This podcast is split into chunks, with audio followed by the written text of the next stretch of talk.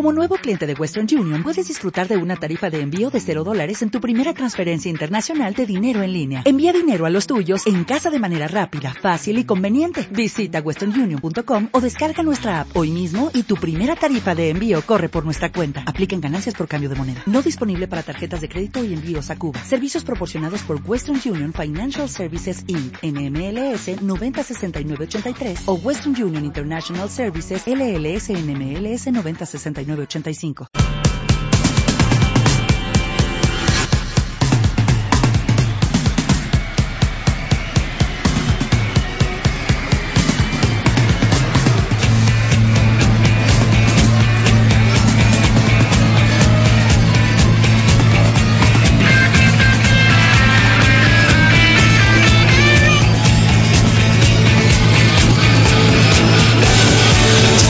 Directo Marca Valladolid. Chus Rodríguez.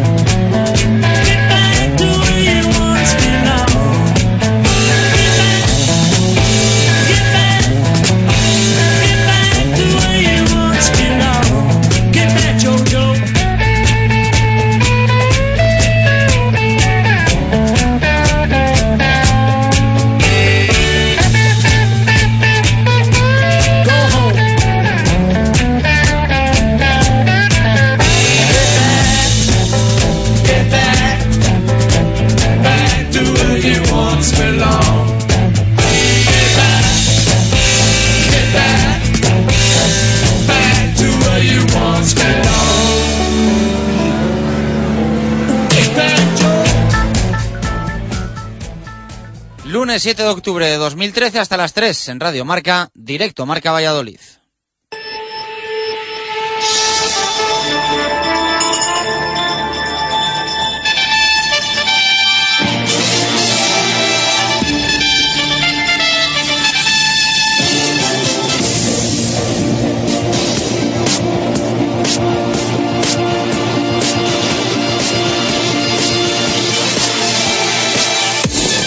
Buenas tardes. Bienvenidos a un DM Valladolid de lunes. Toca repasar un fin de semana que nos ha dejado un poco de todo. Victorias, empates y también derrotas para los nuestros.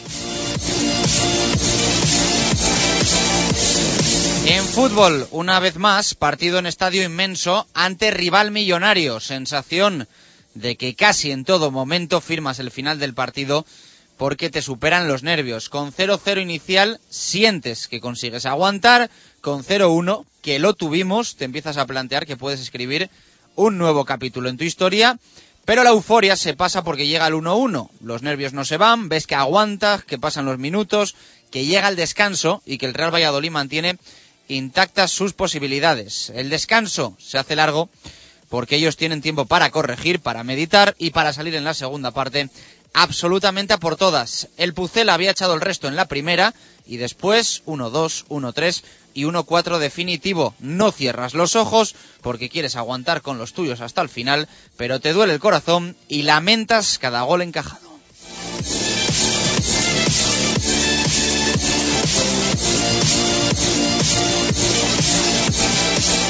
En líneas muy generales, esto fue lo que pasó en el Camp Nou en sensaciones y también en sentimientos. El análisis quizá tenga que ser para otros partidos, porque enfrente estaba un equipo con números inmaculados que acumula 8 victorias en 8 partidos, 24 puntos de 24 posibles.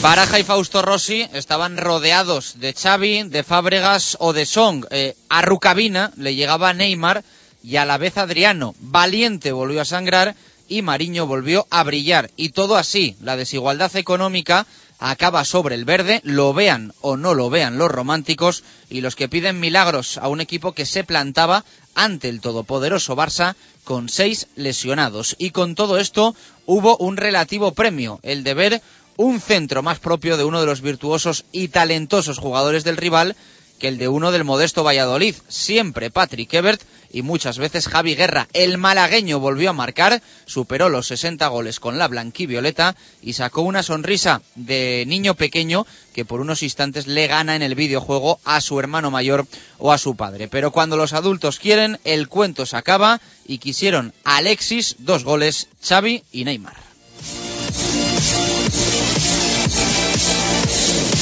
Fue un partido, podríamos decir, limpio para el Real Valladolid, para el Pucela, era el objetivo realista, sin más lesiones, con pocas tarjetas y con nobleza, mucha nobleza en el Real Valladolid. Lo único negativo, más allá de perder el partido, la campaña fruto de tener que hablar de algo por no haber partido de liga el próximo fin de semana y que ha pillado por el medio a Juan Ignacio Martínez por unas palabras en rueda de prensa que realmente no dan para más.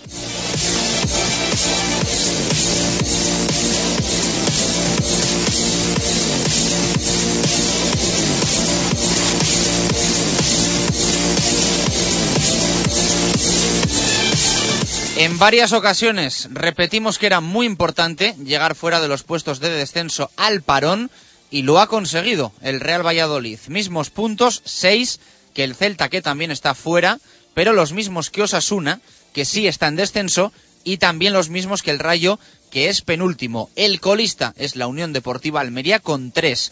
Hoy entrenamiento por la tarde, el miércoles semifinales de la Copa Castilla y León en el Toralín frente a la Deportiva Ponferradina y después a pensar en el Sevilla al que hay que ganar el siguiente domingo sí o sí.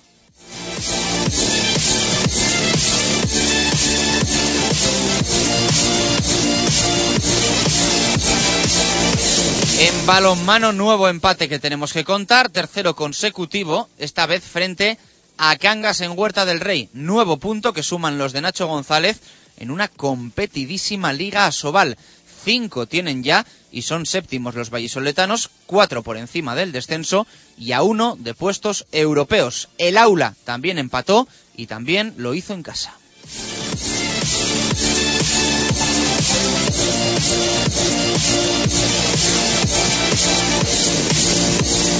En rugby también más igualdad de lo habitual esta temporada. No hay nadie que lo haya ganado todo. Quedaba el BRAC, quesos invicto, pero cayó en Vigo. 28-27 perdió el equipo de Diego Merino. Y el Chami superó un durísimo fin de semana con una victoria en Pepe Rojo frente al Atlético de Madrid. 30-12.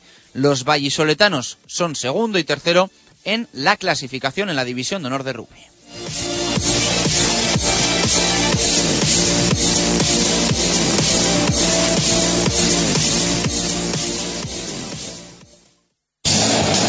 Justo Muñoz ya están listas las equipaciones para la nueva temporada 2013-2014. Viste como el Real Valladolid y el Balonmano Valladolid. Camiseta y pantalón Hummel 16 euros y chándal completo 25 euros. Equipos de fútbol, fútbol sala y balonmano. La temporada arranca con vuestras equipaciones en Justo Muñoz, Teresa Gil, Mantería, Paseo Zorrilla y Río Shopping.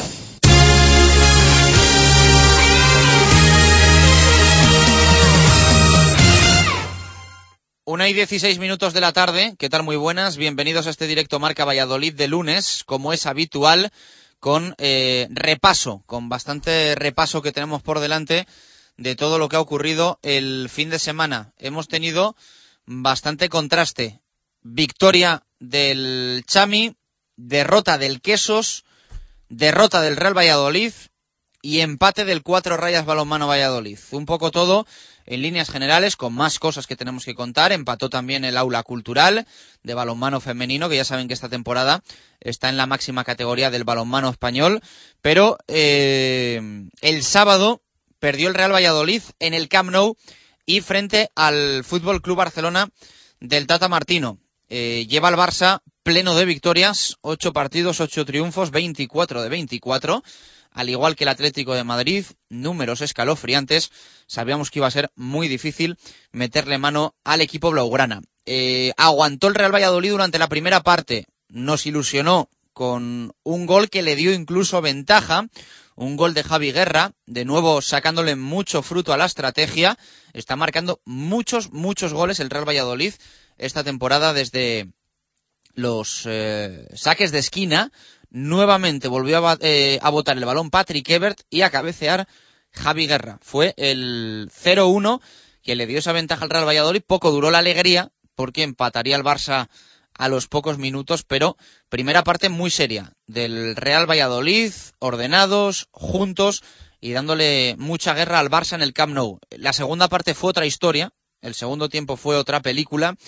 y arrasó el Barça al Real Valladolid eh, con muy pocas opciones para el equipo blanquivioleta que poco a poco eh, se fue desmoronando en todos los aspectos. Eh, era algo lógico, aguantar los 90 minutos al ritmo y al nivel que había puesto el Real Valladolid en la primera parte era muy, muy, muy difícil. Y al final pues se impuso la lógica y se impulsó el Barça con ese resultado final de 1-4, el gol de Javi Guerra remontado por Alexis, eh, que marcó dos, Xavi, y Neymar. Eh, el Real Valladolid está fuera de los puestos de descenso, era lo que queríamos y era lo que nos habíamos marcado en las últimas semanas para eh, cuando llegase el que ya es el segundo parón en la primera división del fútbol español. El Real Valladolid es cierto que está cuarto por la cola, que tiene los mismos puntos que el penúltimo, el Rayo y el Osasuna, ante penúltimo, los dos con seis, pero es muy importante para eh, el ánimo de los futbolistas estar fuera de los puestos de descenso. Si ahora se acabase la liga, el Real Valladolid no descendería a la segunda división del fútbol español. Y eso es, pues, algo importante de cara a la moral. Eh, números iremos poniendo en los próximos días encima de la mesa. Números objetivos, números realistas.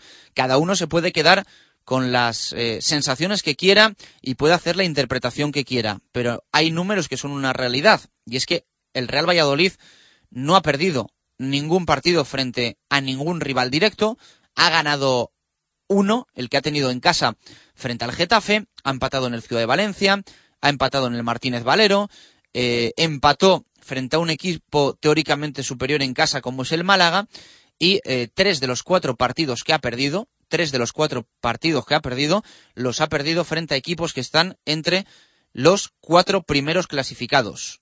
Hablamos del Villarreal, se perdió en el Madrigal, hablamos del Atlético de Madrid, lo ha ganado todo, se perdió en Zorrilla, y hablamos del Barça, lo ha ganado también todo y se perdió en el Camp Nou. Por lo tanto, las cifras, desde luego, no parecen para preocuparse.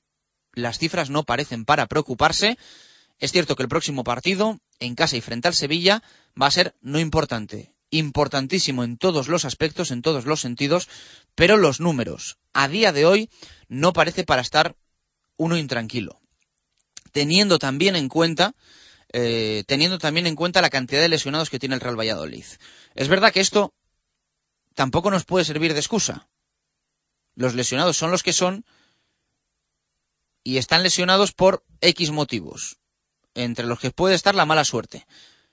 Pero no nos vamos a ir a segunda división, imagínense, con un montón de lesionados y que acabe la temporada y no vamos a decir fue mala suerte es que había muchos lesionados. Está claro que si hay lesiones será por algo, eh, si no hay sustitutos de garantías, en el caso de que no los hubiese, que no estoy diciendo que no los haya, será porque no ha habido una buena planificación, pero es cierto, es cierto que hay que ser positivos y pensar que poco a poco el Real Valladolid va a ir recuperando efectivos. Porque el Pucela, esto a veces cuesta verlo, se plantaba en el Camp Nou el pasado sábado como si el Barça hubiese jugado unas semifinales de Champions, imagínense, sin Xavi, sin Iniesta y sin Messi. Es decir, sin Álvaro Rubio y Víctor Pérez, medio centros titulares, y sin Óscar González, titularísimo en el ataque del Real Valladolid. Y eso que el Barça tiene mucho más fondo de armario y tiene muchos más sustitutos. Pero quiero que un poco eh, vean también los oyentes, quiero que un poco también vean los oyentes el, el ejemplo, el ejemplo de lo que supone para el eh, Real Valladolid perder a jugadores del calibre y del calado de Víctor Pérez, Álvaro Rubio, Óscar González, a los que hay que sumar a otros también importantes como Luis Sastre, como Daniel Larson y como Manucho González. Con tantos jugadores lesionados, es difícil hacer más de lo que ha conseguido hacer el Real Valladolid en este arranque liguero. Vuelvo a insistir, el aficionado, el periodista que aquí les habla, no tiene ninguna culpa de las lesiones y no van a ser una excusa a final de temporada. No van a ser una excusa a final de temporada. Pero están ahí y yo creo que sí permiten un margen que darle al equipo para ir recuperando poco a poco efectivos e ir poco a poco sumando puntos. De lo que se habla mucho eh, en las últimas horas a nivel mediático, a nivel nacional, en esas teles que tienen que hablar de algo, porque son muchas horas las que tienen por delante de programa, es de las palabras de Juan Ignacio Martínez sobre eh, Neymar, sobre el jugador del Barça, eh, Neymar, sobre el jugador del Barça, Neymar. Un Juan Ignacio Martínez que el otro día en rueda de prensa dijo esto y se está haciendo un mundo de estas palabras, un mundo de estas palabras que vais a escuchar. No, ya lo he comentado anteriormente a su compañera, me parece que es un jugador es muy buen jugador, es un genio de jugador que desequilibra mucho, que tiene regate, tiene facilidad para muchas cosas del juego y es un fútbol, pues bueno, fijaros si ha sido importante en el aspecto del Barça que hoy no tiene a, Messi y sin embargo, pues bueno, eh, ustedes a lo mejor lo, perciben de otra manera y nosotros como rivales pues no lo notas tanto. Me ha parecido entender al principio que ha dicho que Neymar solo tiene un defecto. No, pero no voy a hacerlo público. Es me la guardo para mí. ¿Y por qué? en mi opinión, he dicho anteriormente igualmente que es muy buen jugador, pero tiene un defecto que yo no lo voy a hacer público. ¿Cómo por qué? ¿No me respetas que yo diga, me lo guarde para mí?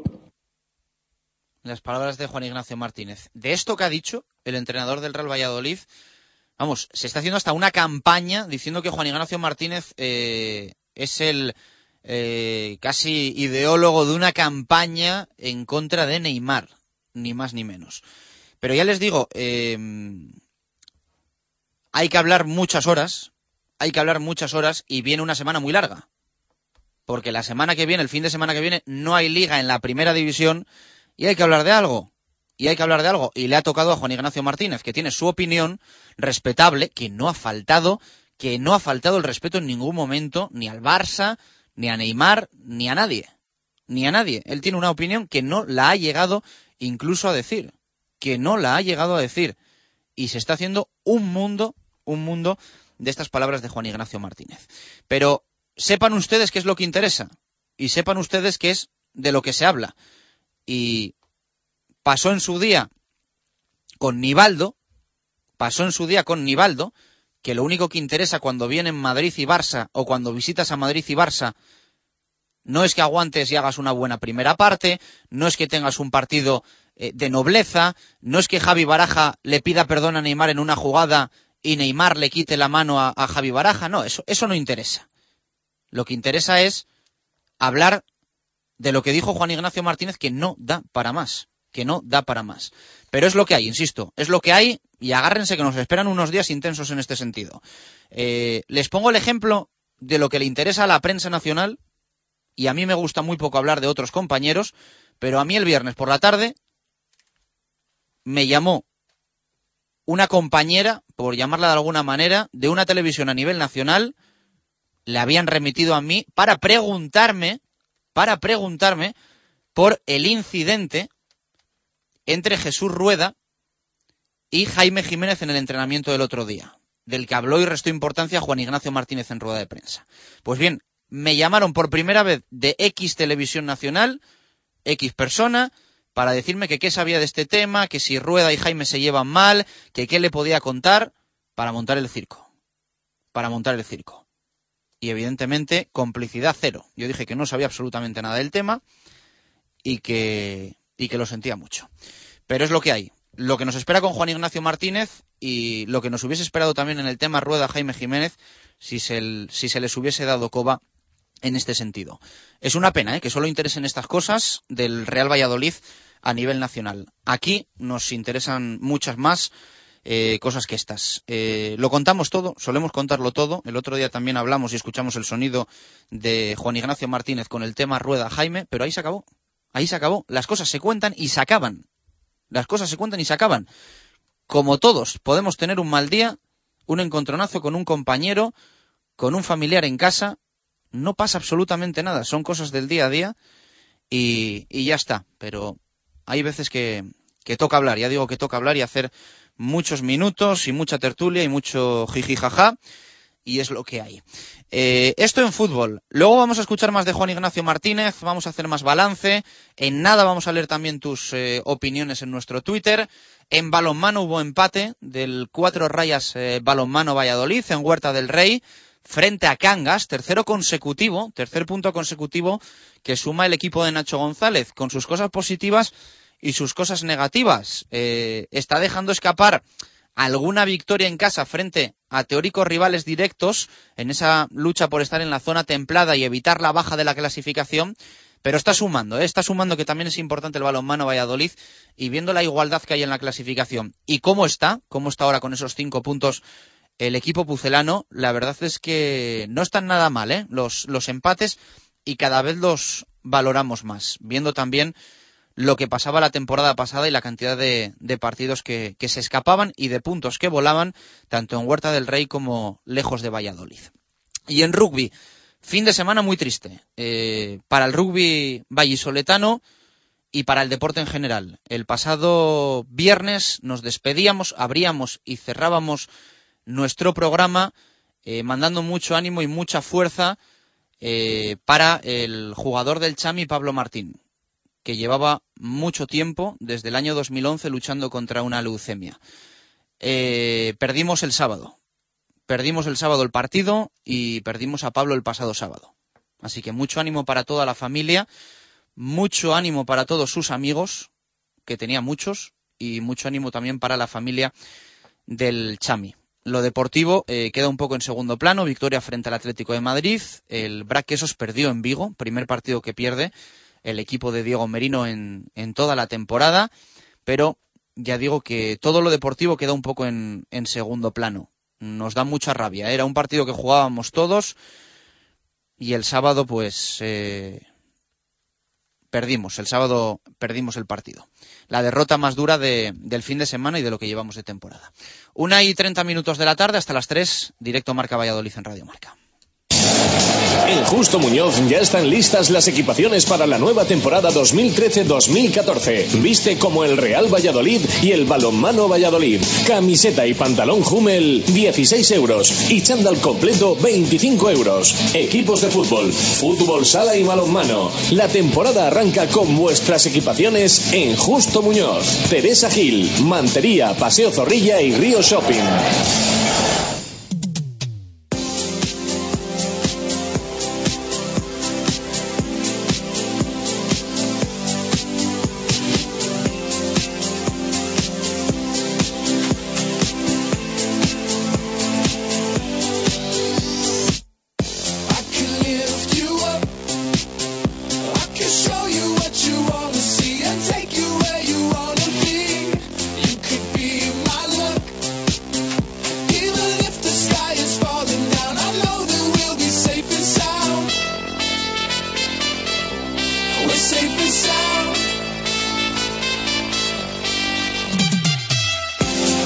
Pasamos titulares. Prensa deportiva en la ciudad, en fútbol en el mundo, titular de Arturo Alvarado. El club quiere renovar a Ebert. Víctor Guerra también en la lista y José Javier Alamo firma el suplicio del No Camp en el norte de Castilla, titular también para el fútbol y para el Real Valladolid por parte de Arturo Posada, satisfacción con el trabajo en Can Barça y en el diario Marca, titulares de Héctor Rodríguez, más fuerte tras el parón y semana de Copa Castilla y León. Titular también de básquet. En el mundo hay un análisis de Guillermo Velasco, duros a cuatro pesetas y eh, titulares también en el rugby. En el mundo, Víctor Molano, una victoria por Pablo y en el norte de Castilla, Víctor Borda, la victoria más sentida.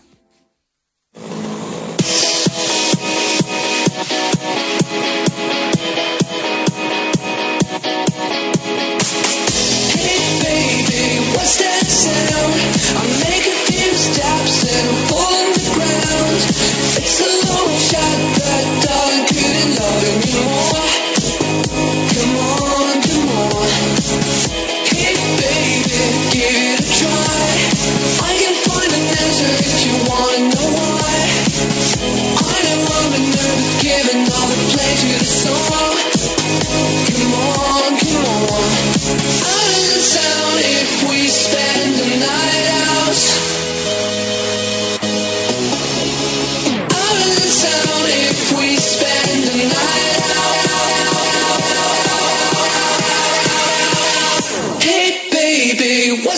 Más de 27 minutos para llegar a las 2 en punto de la tarde. En nada vamos a estar con tus opiniones vía Twitter, eh, con Pucelano Anónimo también, que tenemos que estrenar como es eh, lunes nueva carta.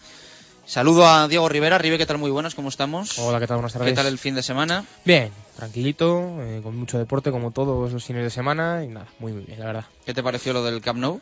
Pues me pareció bastante bien, sinceramente. Creo que el equipo, sobre todo, hizo una primera parte espectacular, mmm, perfecta. Y luego, pues hombre, la segunda yo creo que es lógico. No dejas de, estar jugando en el Camp Nou ante un Barcelona que aunque le he dado determinadas críticas y, todas estas cosas, lleva 24 puntos de 24 posibles, pues es uno de los mejores equipos del mundo, pues y con todas las bajas que tenía el Valladolid creo que es bastante lógico que la segunda parte todo fuera un poquito más cuesta arriba, así que bueno, yo por lo menos me fui muy satisfecho con lo que pude ver en, el partido de Valladolid, así que bueno, creo que este es el camino a seguir, evidentemente haciendo estos partidos que eh, contra rivales de la zona baja de la tabla, pues se sacarán bastantes puntos. ¿Qué nota le pones al equipo eh, y por qué? Es la pregunta que tenemos hoy en directo a Marca Valladolid eh, vía Twitter, Ribe. Pues le pondría notable, yo creo, eh, porque ya digo, sí que es verdad que la segunda parte el equipo pega un bajón, pero bueno, eh, me quedo sobre todo con esa gran primera parte, eh, que el equipo jugó muy bien, estuvo muy bien colocadito atrás y por eso yo creo que, que un notable, porque ya digo, partimos de la base de, del rival que estaba enfrente. Bueno, vamos con las opiniones vuestras, nos podéis escribir hasta las 3 de la tarde.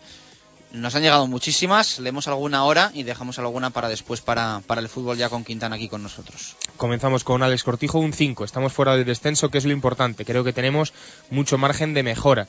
José Ángel, eh, nota, necesita mejorar. Nece eh, las lesiones nos han lastrado y en breve estaremos más arriba. Santi... es lo que te ponían eh, de pequeño, ¿no? En las notas. Sí, ¿eh? necesita Era mejorar. o NM necesita mejorar o PA que es progresa adecuadamente. Sí, eso es, eso ¿no? Era pues, peligroso el NM. Pues le suspende, José Ángel, ¿no? Eso sí. era el suspenso, ¿no? De toda la vida, sí. sí. Quedaba más bonito decir necesita mejorar que suspenso. sí, yo alguno me llevé para, para casa ya cuando ya había notas normales, pero lo de necesita mejorar no creo que, que, no son que buenos no, recuerdos. Creo que no. Seguimos con Santi que dice un 5. Javi Bodeguis un 5. Creo que se puede mejorar muchísimo y ahora tenemos que refrendar esa mejoría consiguiendo puntos cuanto antes. Santi un 5. Resultados mediocres pero calendario difícil. Tenemos que empezar a sumar de 3 en 3 cuanto antes. Alejandro García flojo. El equipo tiene muchas dudas sobre todo en ataque pero parece que va a encajar pocos goles. Necesita tener confianza. Chechu un 7. Me parece que está muy bien trabajado y hemos jugado contra casi los 6 primeros. Eduardo Sánchez un suficiente raspado aunque tampoco se les puede exigir más. No tenemos más, hay seis eh, lesionados titulares, hay que recuperarles. José Antonio Zalama, un 5, el aprobado a, al estudiante que se esfuerza, pero que de momento no da para más. Ricardo Sánchez, 5 porque estamos un puesto por encima del descenso. Bueno, pues es la nota más, más leída, ¿eh? Sí, y, sí, sí. y, que más eh, le ponéis al Real Valladolid. Hay muchísimos 5, ¿eh? Algún suspenso por la mínima, alguna nota más alta, pero, pero muchos 5. Eh, venga, vamos con alguna más. Javier Barrocal, en general veo que se está haciendo muy buen trabajo con tanta baja, sin tener en cuenta los inconvenientes, un aprobado raspado. Sergio Pérez, un 5, se puede mejorar en casi todos los aspectos, a pesar de no ser un suspenso. Hugo García, un 5 y gracias. Las bajas nos están costando puntos, los nuevos no aportan como el año pasado. Venga, ¿y otros dos? Luis Antonio, le doy un 7, con entrenador nuevo y viendo los, lesiona los lesionados que hemos tenido, creo que de momento llevamos buena temporada. Y Jorge George Abri, un 4, estamos abajo y los resultados mandan. Hay que ganar ya, aún así no estoy preocupado. Bueno, pues suspenso que le pone Jorge, que es el último que hemos leído al Real Valladolid en estas ocho primeras jornadas. Pero bueno, es un poco la, la dinámica, ¿no? El 5 es lo, sí. que, lo que más le ponen nuestros oyentes al, al Pucela. Yo creo que sí que hay que tener en cuenta eso, lo que dicen todos, el tema de las bajas y que el equipo jugado contra, contra conjuntos que están en la zona alta, contra los eh, rivales de, eh, el tópico de nuestra liga que se suele decir, el Valladolid no ha perdido ningún partido y creo que eso es a lo que hay que aferrarse. Ahora viene un calendario después del partido del Sevilla, bueno, con algún rival ya más, más eh, de la zona baja y ahí es donde sí que hay que calibrar al Valladolid, calibrarle con lo que ha tenido hasta ahora. Creo que bueno, no llega a ser injusto, pero hombre, quizá a lo mejor es pedir demasiado a un equipo que está como está ahora mismo. Cuando no se puede fallar es cuando venga el Sevilla, ¿eh? que va a ser eso. este domingo, sí. ¿no? El siguiente, 9 de la noche, ese partido sí que hay que ganarlo sí o sí. ¿eh? Lleva sí. además el Sevilla más de un año sin ganar fuera. Esperemos eh, no hacer la de siempre, de las rachas decir, que tal. Te decir, que... Esperemos que no. Hombre, el Sevilla fuera de casa baja mucho. Este año todavía tiene que, conjuntar muy bien todas sus piezas porque tiene muchos fichajes nuevos, con las bajas de importantes además del año pasado. O sea que yo creo que es un partido marcado en rojo y que desde luego que el equipo tiene que ganar para empezar a ir para arriba y que no empiecen los nervios porque desde luego que no ganar el, el partido, perder ante Sevilla, pues yo creo que sí que podría implicar caer ya así a los puestos de descenso. Luego te escuchamos con el básquet, eh, fin de semana tranquilo, ¿no? En el, en el seno del Club Baloncesto Valladolid. Tan tranquilo como que no ha habido ningún tipo de noticia, o sea que nada, eh, realmente esperando ya a que comience la liga, que le quedan ¿no? una semanita y, y, un día para que arranque sí, la liga. habéis calentado motores con el básquet, con la Supercopa, ¿no? Este, Sí, este sí. fin de semana y hoy primer amistoso del Club Baloncesto Valladolid. Luego lo, Luego lo lo repasamos. Eh, una y 38 minutos de la tarde, más cosas. Feeling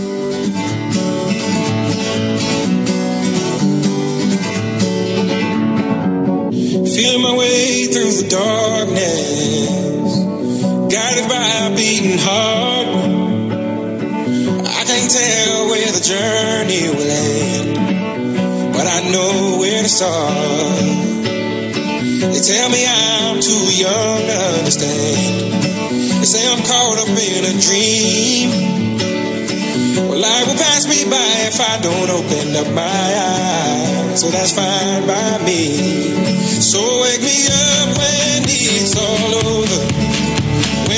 Vamos con nueva carta de Pucelano Anónimo en directo Marca Valladolid. Buscamos un jugador. Eh, la semana pasada eh, buscábamos eh, un, un partido, ¿no? Creo que un partido la semana pasada.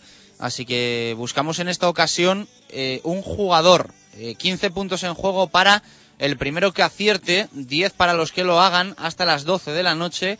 Respuesta correcta a pucelano anónimo rm arroba pucelano anónimo rm arroba gmail.com 15 puntos eh, para el más rápido. Buscamos un jugador que haya vestido al menos en una ocasión la camiseta del Real Valladolid en partido oficial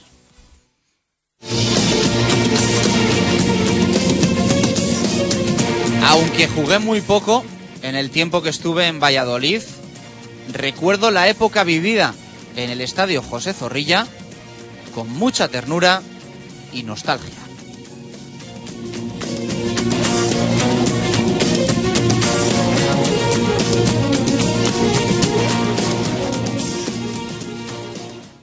Radio Marca Valladolid, 101.5 FM. La primera y auténtica sidrería vasca de Valladolid es El Lagar de Venancio. Comidas, cenas y cualquier celebración con menús a medida y por supuesto el menú sidrería. Tortilla de bacalao, bacalao, chuletón de buey, postre y toda la sidra que te apetezca beber. Además, exquisito pulpo a la parrilla y especialidad en almejas y pescados frescos. El Lagar de Venancio, en la calle Traductores junto a Michelin, 983 33 43 44. Tengo un plan para este fin de increíble. Seguro que no es tan increíble como el nuevo plan único de Clínica Baviera.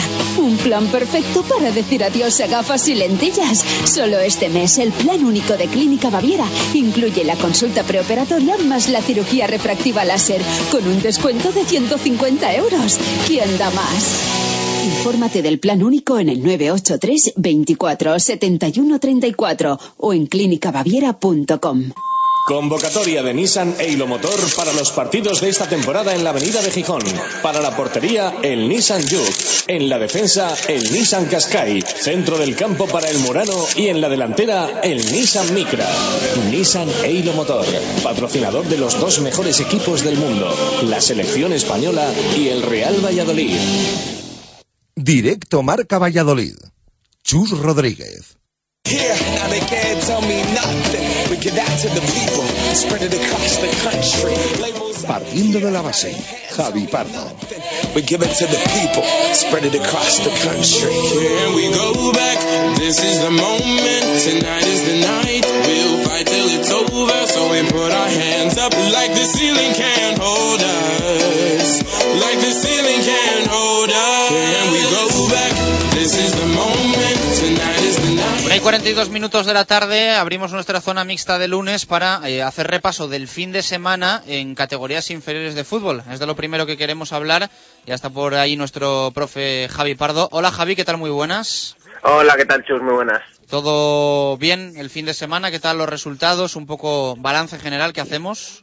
Bueno, yo creo que, que bastante positivo, ¿no? Sobre todo en las categorías inferiores del Real Madrid, eh, goleada del, del filial, goleada del División de Honor también.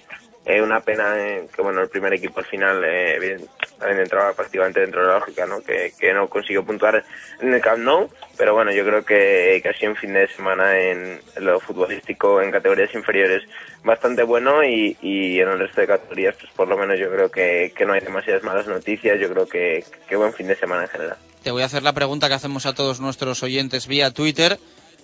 Eh, ¿Qué nota le pones al Real Valladolid, al primer equipo, tras ocho jornadas y, el motivo? ¿Por qué esa, esa nota? Bueno, yo creo que, que el Real Valladolid eh, ha hecho una, una- un inicio de temporada, yo creo que por lo menos de aprobado, eh, no quizá no tanto por, por los resultados, ¿no? por la cantidad de puntos conseguidos, pero bueno, analizando un poco también el, el momento del equipo en, en algunos partidos, eh, la cantidad de lesiones que ha habido, incluso eh, los rivales que nos ha tocado en este principio de temporada, yo creo que, que no es mal inicio de temporada el del Valladolid, yo creo que por lo menos eh, hay que darle un, un aprobado a Juan Ignacio Martínez y al equipo que creo que, que poco a poco irán encontrando su equipo, sobre todo yo creo que, que lo preocupante o, o lo importante empieza a partir de ahora, esos estos próximos partidos, veremos a ver cómo, cómo responde el equipo después del parón. Bueno, vamos con el repaso de resultados. Eh, tercera división, grupo 8, eh, en los vallisoletanos. Victoria del Promesas 4-0 frente a la Segoviana en los anexos. Derrota del Atlético Tordesillas en la Bañeza 3-1. Sí, bueno, la verdad que es que sorprende, ¿no? Ese 4-0 es eh, esa contundente goleada del, del equipo de, de Javi Torres este fin de semana, 4-0 frente a la Segoviana, porque la Segoviana a priori sí que iba a ser un, un equipo que llamado a estar entre, entre los primeros en la clasificación. Al final con los ascensos de, de Cultural y de Burgos, eh, los galitos en principio iban a ser la Arandina, el Promesas, eh, la Segoviana, como han sido los años que, que no había estos equipos en, en tercera división y de momento a la Segoviana que solo está atragantando un poco el comienzo de temporada, está en la zona eh, bastante baja y de momento el Promesas que sigue sumando prácticamente sus sus jornadas por victoria, solo una derrota, la, de, la del Almazán, y encima yo creo que con un buen fútbol y ganando además eh, contundentemente 4-0 frente a la Segoviana. En esta ocasión otros tres goles de, Rubén Díaz, que de momento la verdad que está... Ya la temporada pasada empezó muy bien eh, Rubén Díaz, recuerdo que también metió cuatro goles, eh, no sé si al Numancia vez, y, la verdad que, suele empezar los, los comienzos de temporada muy muy bien Rubén Díaz y de momento pues pues siete goles lleva en siete jornadas, así que yo creo que que muy buen balance el de Rubén Díaz y además tenemos en cuenta que, hubo dos partidos en los que no jugó porque estaba expulsado y cerró la cuenta el último fichaje del Real Madrid Promesas, eh, Juanjo, procedente de Castellón, que de momento yo creo que es el que se va a disputar el, puesto de nuevo de nueve precisamente con Rubén Díaz y un Promesas que tenía las bajas de Vadillo y Alberto, como ya contamos en la previa, que estaban convocados por Juan Ignacio Martínez para el partido del Camp. Bueno, el Promesas es líder con 18 puntos y el Torde del que hablamos un poquito también, Javi, décimo tercero con, con 8, zona templada. Sí, eso es. Eh, ya decía yo que era una salida, la verdad, complicada la de la Bañeza, a pesar de ser un recién ascendido. De momento, eh, la Bañeza ha empezado muy, muy bien. Bueno, ha empezado también que incluso está en puestos de, de playoff de ascenso, desbancando al Ávila este fin de semana que, que perdió frente al Estructura Astino. Y desde luego, eh, bueno, la verdad que, que no es tan preocupante la derrota del Tordesillas porque de momento, bueno, está en mitad de tabla, ocho puntos. Y yo creo que sobre todo en casa es donde tiene que hacer un fortín en las salinas el, el Torde. Así que, bueno, de momento yo creo que, que no es demasiado preocupante. Y sorprendente también el segundo puesto del Estructura Astino, que, bueno, para el que no lo conozca es el filial de- del Burgos y de momento que lleva 16 puntos, segundo, la verdad que incluso ganando este fin de semana al Ávila, que es uno de los candidatos, yo creo que también a estar en playoff, así que de momento eh, la sorpresa de- del grupo yo creo que está siendo tanto el estructura Astino como el recién ascendido La Bañeza. Vamos con la preferente. eh, grupo B, solo una victoria porque había un derby, es decir, que implica otra, otra derrota. Navega Sí. 0, Gimnástica Medinense 0, Zamora B 4, Universidad de Valladolid 2, Navarres 1, Betis 2, Villa de Simancas 0, Mojados 0 y Río Seco 2, Benavente 4. Sí, por lo menos eso es solo una victoria, como decía, la del Betis frente, frente al Navarre. La verdad que, que es sorprendente también en ese sentido, porque la verdad que el campo del Nava normalmente es un campo eh, muy, muy complicado de, de puntuar, pero de momento la verdad que no había empezado muy bien el Betis, que pero lleva tres jornadas seguidas porque las dos anteriores empató y esta victoria, así que de momento eh, en buena racha también el Betis, que la aprovechó para ganar en el campo del Nava. Que al igual que lo decía en el caso del Tordesillas y extensible yo creo que en esta categoría también al Río Seco tiene que ganar en casa sí o sí, especialmente bueno yo creo que, que al final eh, equipos de, de pueblo y que están más acostumbrados a campos de hierba natural, a campos un pelín más grandes, eh, yo creo que, tienen que ganar sí o sí en casa, pasó también con el Río Seco que perdió 2-4 frente al Benavente, además un Benavente que tampoco había puntuado hasta el momento, así que de momento le deja eh, solo de farolillo rojo al Río Seco. Eh, ya la temporada pasada, ya lo he dicho en otras ocasiones, empezó muy mal y tuvo que fichar en invierno, incluso cambiar de míster para reaccionar y esperemos que esta, esta campaña no, no tenga que llegar hasta, hasta ese punto. Bueno, luego en el caso de- del universitario, yo creo también eh, en Zamora luego es complicado sumar y de momento en Simancas que sigue sin perder. En esta ocasión empate frente al Mojados eh, a cero un partido la verdad que, que una parte para cada equipo mm, yo que pude estar allí y la verdad que, que bueno que yo creo que, que Simancas terminará yo creo que, que encontrando poco a poco en vez de empatar tanto empezar a sumar también de tres en tres y yo creo que tanto Mojados como Simancas si siguen en esta línea ascendente creo que tienen mucho margen de mejora y que terminarán entre entre los primeros como ahora mismo bueno de momento están quinto y séptimo pero creo que terminarán eh, más cerca del, del Villalbo, Lanzanilla y Elegido que de momento son los que marcan el ritmo en, en el grupo B. Vamos con los juveniles, División de Honor, victoria. Sabíamos que era partido importante porque era quedarse ahí a mitad de tabla y ver cómo se escapaban los de abajo si no habría, si no había triunfo. Y si sumaban los tres puntos como se, como fue al final, pues meterse en plena, en plena pomada cabecera. 1-6 ganó el Real Valladolid de División de Honor en, Talavera.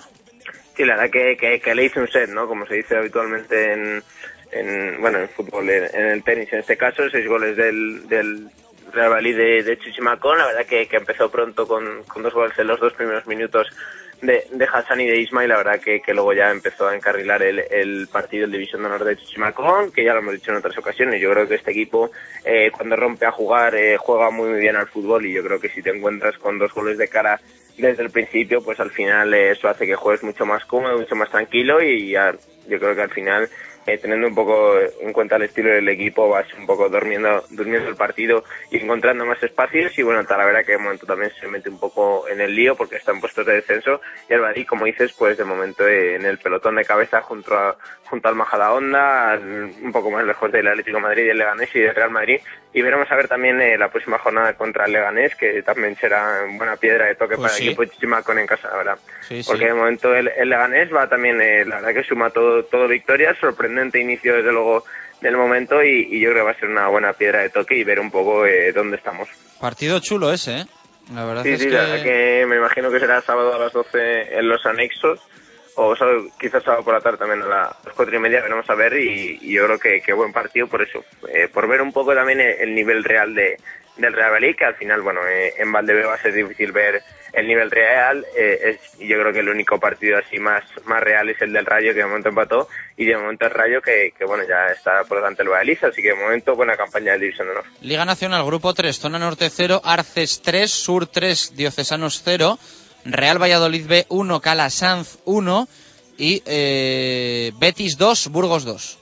Sí, dos victorias y dos derrotas, dos victorias además eh, contundentes, 2-3-0 en el caso del Arces, eh, muy meritoria porque encima es fuera de casa en un campo que decía yo que es un poco complicado en Ávila, el de zona norte y de momento el Arces que lleva mm, dos victorias de las dos fuera de casa, frente al Salmantino fue también y frente al zona norte, bueno, importante también, es verdad que perdón, que al final eh, son contra dos equipos de la zona baja, ¿no? Contra Salmantino y contra la zona norte, pero de momento es importante por lo menos puntuar y yo creo que, que tres puntazos también para, para el Arces frente al zona norte 0-3 y el sur que sigue, sigue, bueno, verdad que sigue a su ritmo, ¿no? 17 goles a favor, eh, uno en contra, 5 de 5 yo creo que, que se acaban un poco los calificativos para, para el comienzo de temporada que está haciendo eh, el equipo de Johnny, que de momento eh, cuenta todo por victorias y yo creo que con la sensación aún más de, aún mejor que, que los puntos, ¿no? En el caso del Betis, desde luego, muy buen comienzo, tercero, ya sabemos que en esta categoría hay mucha igualdad, se suele haber muchos empates, está todo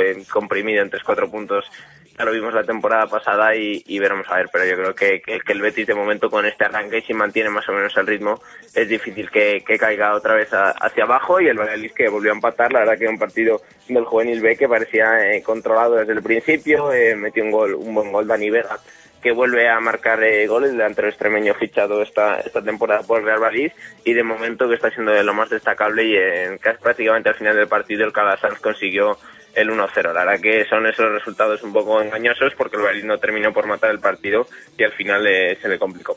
Y cerramos con los cadetes, eh, nueva jornada en la primera división regional, ya la número 4 disputada, Real Valladolid 2, Fútbol Peña 0, Betis 2, Burgos Promesas 2001, eh, Puente Castro 3, Unión Deportiva Sur 2 y eh, Zamora 3, Parquesol 3. Sí, eh, bueno, buena victoria de- del equipo de Pereira. La verdad que también eh, desde el principio fue muy muy superior, yo creo, el equipo eh, de Pereira. Desde el principio teniendo ocasiones, si no hubiera, si no hubiera sido por el portero del fútbol Peña, eh, estaríamos hablando de un resultado eh, mucho más abultado y bueno, yo creo que, que terminará también arriba el KDTA, que de momento también es el, el mejor eh, equipo de Valladolid. Es verdad que no estamos demasiado bien, ¿no? Porque el mejor clasificado es el séptimo, pero seguro que, que el, que el Real Valladolid va hacia arriba. Buena victoria también del, del Betis en casa frente al Burgos Promesa, que ahora mismo es el colista de, de esta liga junto al San Mantino y yo creo que también eh, buen punto del, del Parque Sol en Zamora. Eh, Zamora yo creo que es un campo en el que no van a puntuar muchos equipos y por lo menos eh, conseguir un punto yo creo que es positivo. Eso sí, yo creo que después de ir per- ganando 0-2 allí, el punto sabe a que has perdido dos. Pero bueno, yo creo que, que importante también sumar y el, bueno, recién ascendido Parque Sol, que poco a poco se irá adaptando también a la categoría y que es importante sumar y bueno, derrota yo creo que, que prácticamente entraba dentro de lo esperado, ¿no? Del, del sur frente al Puente de Castro, 3-2, el Puente Castro que de momento junto a la Vila y a Segoviana son los líderes de, de esta categoría y yo creo que van a estar ahí arriba, así que yo creo que, que por lo menos buena imagen del sur frente al Puente Castro en un campo muy complicado. ¿Algo más para cerrar, Javi Pardo? Eh, nada más. Bueno, pues eh, si te apetece, si puedes, si tienes disponibilidad, te escuchamos el miércoles tertulia en el lagar de Venancio. Un fuerte abrazo, amigo, gracias. Un abrazo, chus. Las palabras de Javi Pardo, eh, seis minutos para llegar a las dos en punto de la tarde. Ahora nos toca hablar de rugby aquí en directo Marca Valladolid.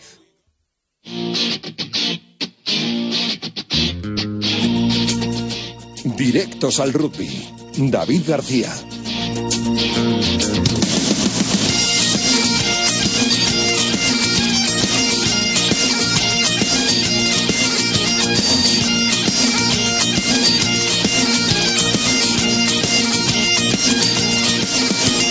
Vamos a ello, David, ¿qué tal? Muy buenas, ¿cómo estamos? Saludos, Ovales Chus. Bueno, cerramos, cerramos ayer una semana triste, mala, muy negativa, ¿no? Yo creo que para el rugby vallisoletano, porque al final los partidos eran, eran lo de menos. Pues sí, la verdad es que una semana muy complicada. Eh, dos pérdidas por parte del Cetrans El Salvador, la de José Luis Lorenzo Cibus, un eterno del- del club chamizo, y también la pérdida de pues eh, de Pablo, de Pablo Martín, eh, es un jugador de, del Salvador, un jugador al que yo he, grabado y he emitido partidos juveniles en finales en Zaragoza, en, en Cáceres y bueno, pues un chaval muy querido lógicamente por por toda la plantilla. Precisamente, pues en- después de la última grabación, eh, pues tenía unos mareos, unos dolores de cabeza, necesitaba estudiar y tal, y le diagnosticaron pues una enfermedad bastante grave, muy grave.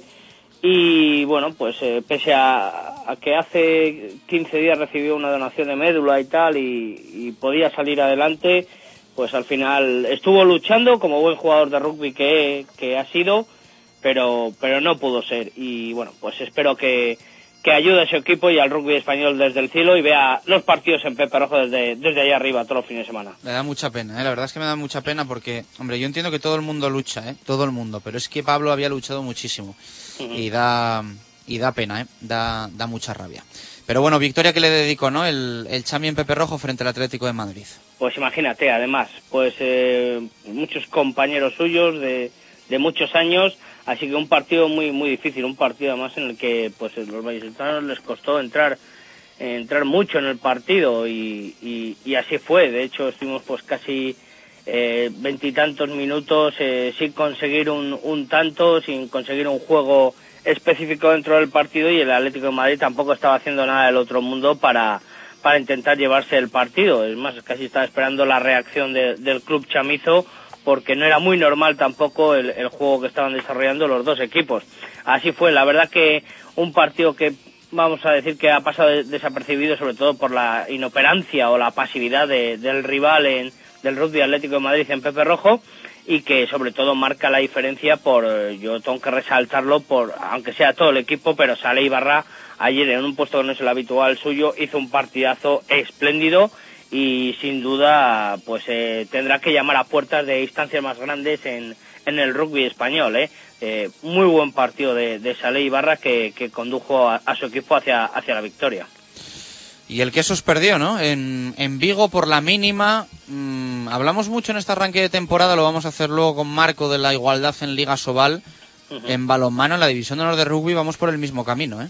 Sí, sí, lógicamente eh, no hay ningún equipo ahora que despunte, vamos a decir, económicamente, no hay grandes fichajes, son todos, eh, vamos a decir, no vamos a decir eh, de segundo nivel fichajes, pero no son los acostumbrados. Y ayer, pues, eh, lo que no puede ser es entrar tampoco en los juegos de que sea un campo maldito a Sloas para, para, para el conjunto quesero. El año pasado perdió allí, sí, pero perdió eh, en unas condiciones de, de lluvia, de barro y tal, que pues, no tiene nada que ver con el partido de ayer. Y ayer simplemente el Vigo, el Blues en su Universidad de Vigo, pues tuvo, tuvo su día, le salió todo perfecto, con un arranque de partido en el que no cometían errores, donde eh, percutían la línea del eh, conjunto quesero, pues eh, Tatafu, Redondo y Blanco, que son dos jugadores muy buenos del conjunto vigués, y salían las cosas y así se colocaron en, en ese de 12 a 0. Eh, intentaba el Braque recuperar con golpes de castigo transformados por Griffith, pero no, no era suficiente. Y al descanso, bueno, pues eh, poco a poco fueron llegando las jugadas y con ese 19 a 21 a favor de los vallisoletanos, pues eh, se cerró la, primera parte. En la segunda volvió otra vez un poco la caraja del conjunto quesero y, y se puso por delante el Vigo. Llegó la igualdad y en el último en el último minuto un golpe de castigo, pues que quizás se podía haber evitado o no se podía haber evitado, pero ya son los últimos finales de encuentro y hay mucha tensión y, y bueno, pues también el tener un pateador eh, como es el francés Jeremy Simon, pues consiguió transformar y se llevaron el partido los vigueses, pero vamos, no hay que entrar en el juego de, como digo, de, de que sea un campo maldito, ni mucho menos, simplemente son casualidades.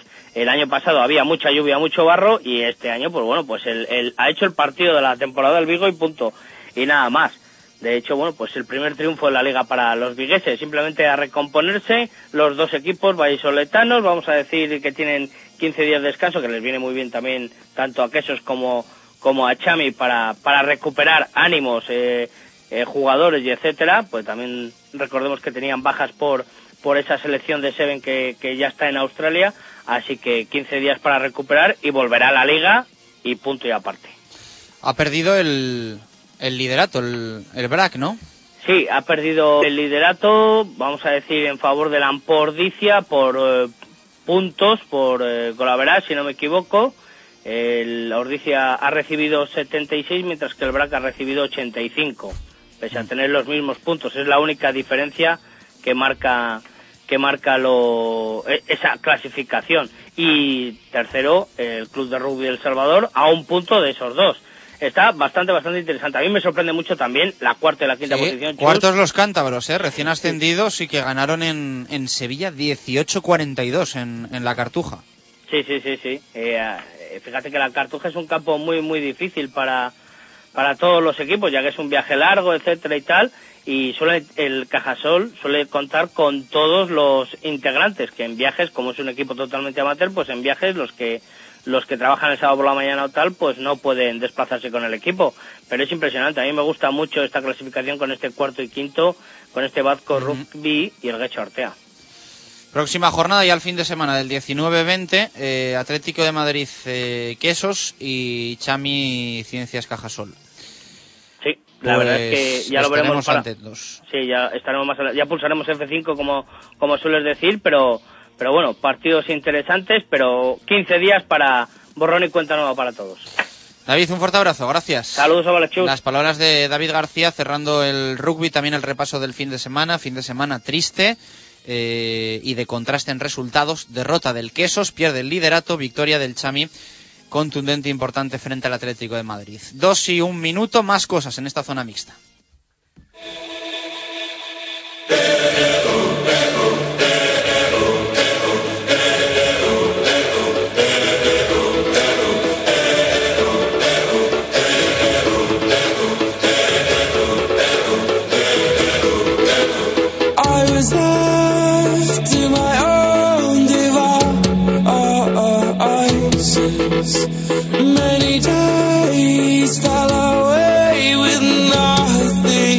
Show.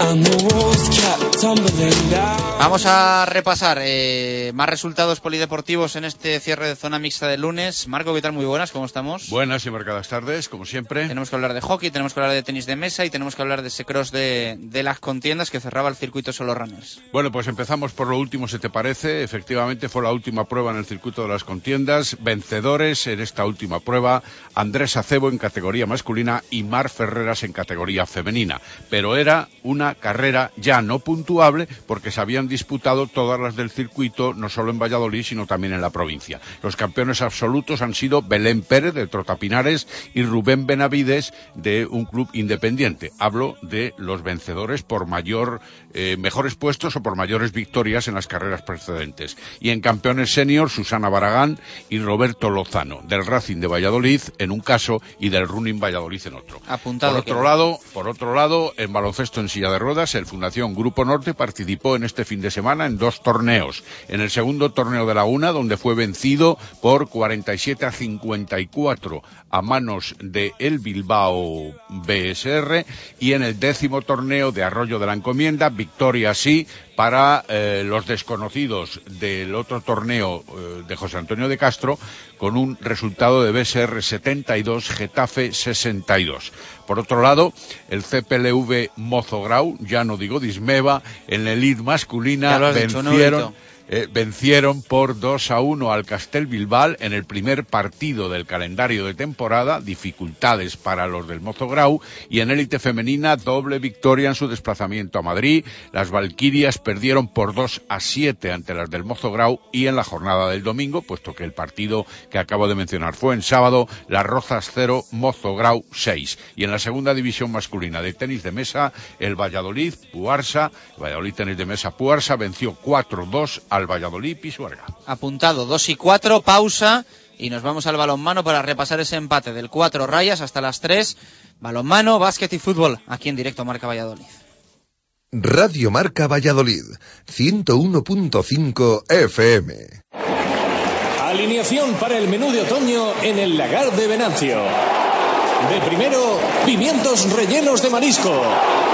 De segundo, pata de pulpo a la brasa.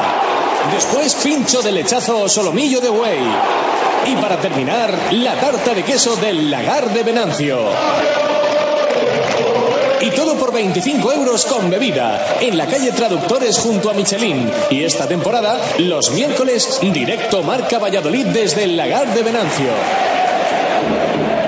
Tengo un plan para este fin de increíble. Seguro que no es tan increíble como el nuevo plan único de Clínica Baviera.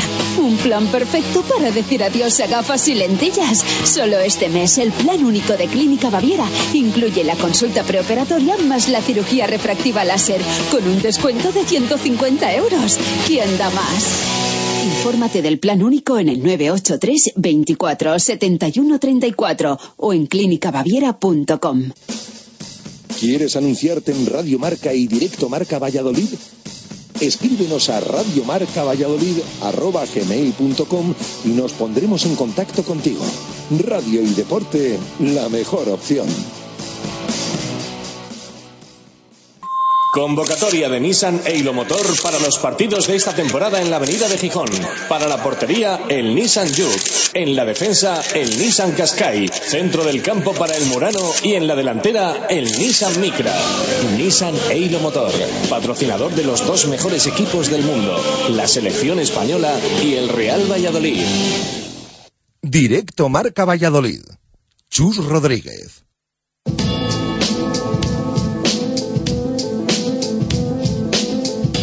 Directos al balonmano. Marco Antonio Méndez.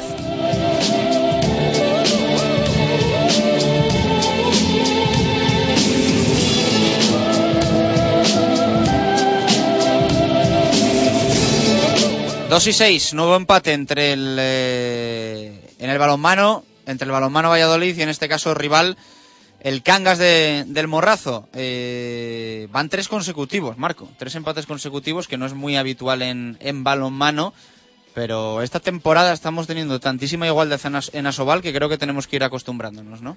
Yo creo que sí, al menos eh, diría que hasta que se consuma el eh, primer cuarto de la temporada, es decir, cuando todos los equipos tengan ocho o nueve partidos, porque en realidad ahora mismo lo que hay no solo es la muy la mucha igualdad entre los contrincantes, sino también, y esto es digno de agradecer, entiendo yo, para los aficionados que asisten a los pabellones, mucha emoción en la recta final de cada uno de los encuentros.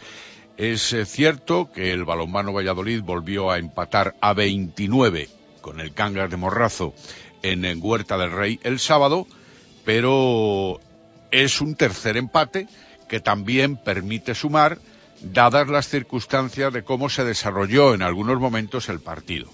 En realidad, ese tercer empate consecutivo a mí me parece valioso, a tenor de lo visto no ya en la primera parte, en la que el dominio correspondió al equipo de Nacho González, se retiraron al descanso con un 18 a 15, que era en justicia lo visto en los primeros 30 minutos, aunque si bien se había adelantado durante algunos momentos el equipo de Víctor García Pillo.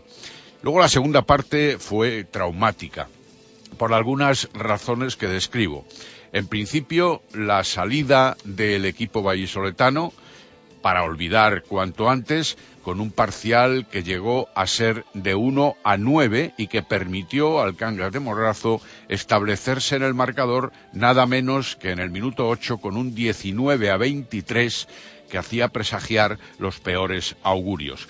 Pero el equipo vallisoletano, entre las fortalezas que tiene, es la capacidad de reaccionar y de neutralizar marcadores adversos con la entrega, el sacrificio y la disciplina, después de un tiempo muerto eh, solicitado por Nacho González, el equipo volvió a la reacción testicular, diría yo también, y a lograr de nuevo acercarse y empatar en el marcador prácticamente. Incluso el equipo, en esas eh, fortalezas que yo digo, tuvo también mm, positivas actuaciones en momentos especiales, en las situaciones especiales que dicen los técnicos de balonmano, sobre todo cuando las exclusiones del eh, conjunto visitante se hicieron más patentes. Es verdad también que se crearon muy buenas ocasiones de gol, aunque se fallaron en el uno contra uno ante la portería contraria. Y es muy bueno también, y aquí hay que seguir la estela, la capacidad resolutiva de los veteranos.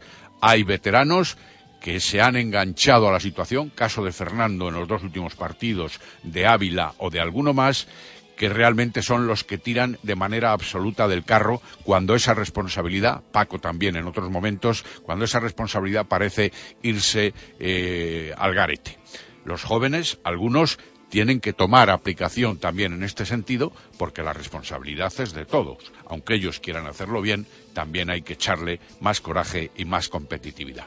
Por contra, en el partido la lucha siempre contra una férrea y homogénea defensa del Cangas que se puso de manifiesto desde el primer instante, con una organización también en ataque más que meritoria, saben las cosas que tienen que hacer sin embarullarse, sin entrar en los frenopáticos, como digo yo, que les ocurre a los nuestros en algunos momentos, por eso pierden la regularidad del partido y, por otro lado, no quiero olvidarme tampoco de que no se puede salir en un descanso del partido con esa frialdad como salieron para encajar un 1 con 9, un 9 a 1 parcial, que luego cuesta muchísimo trabajo remontar. Por eso lo doy por valioso el empate, sin considerar tampoco determinadas actuaciones arbitrales a lo largo de todo el partido, que perjudicaban a ambos, pero que dialogaban mucho incluso con los jugadores del balonmano Valladolid. A mí me parecía que estaban teniendo un trato especial con los jugadores del Valladolid por aquello del diálogo.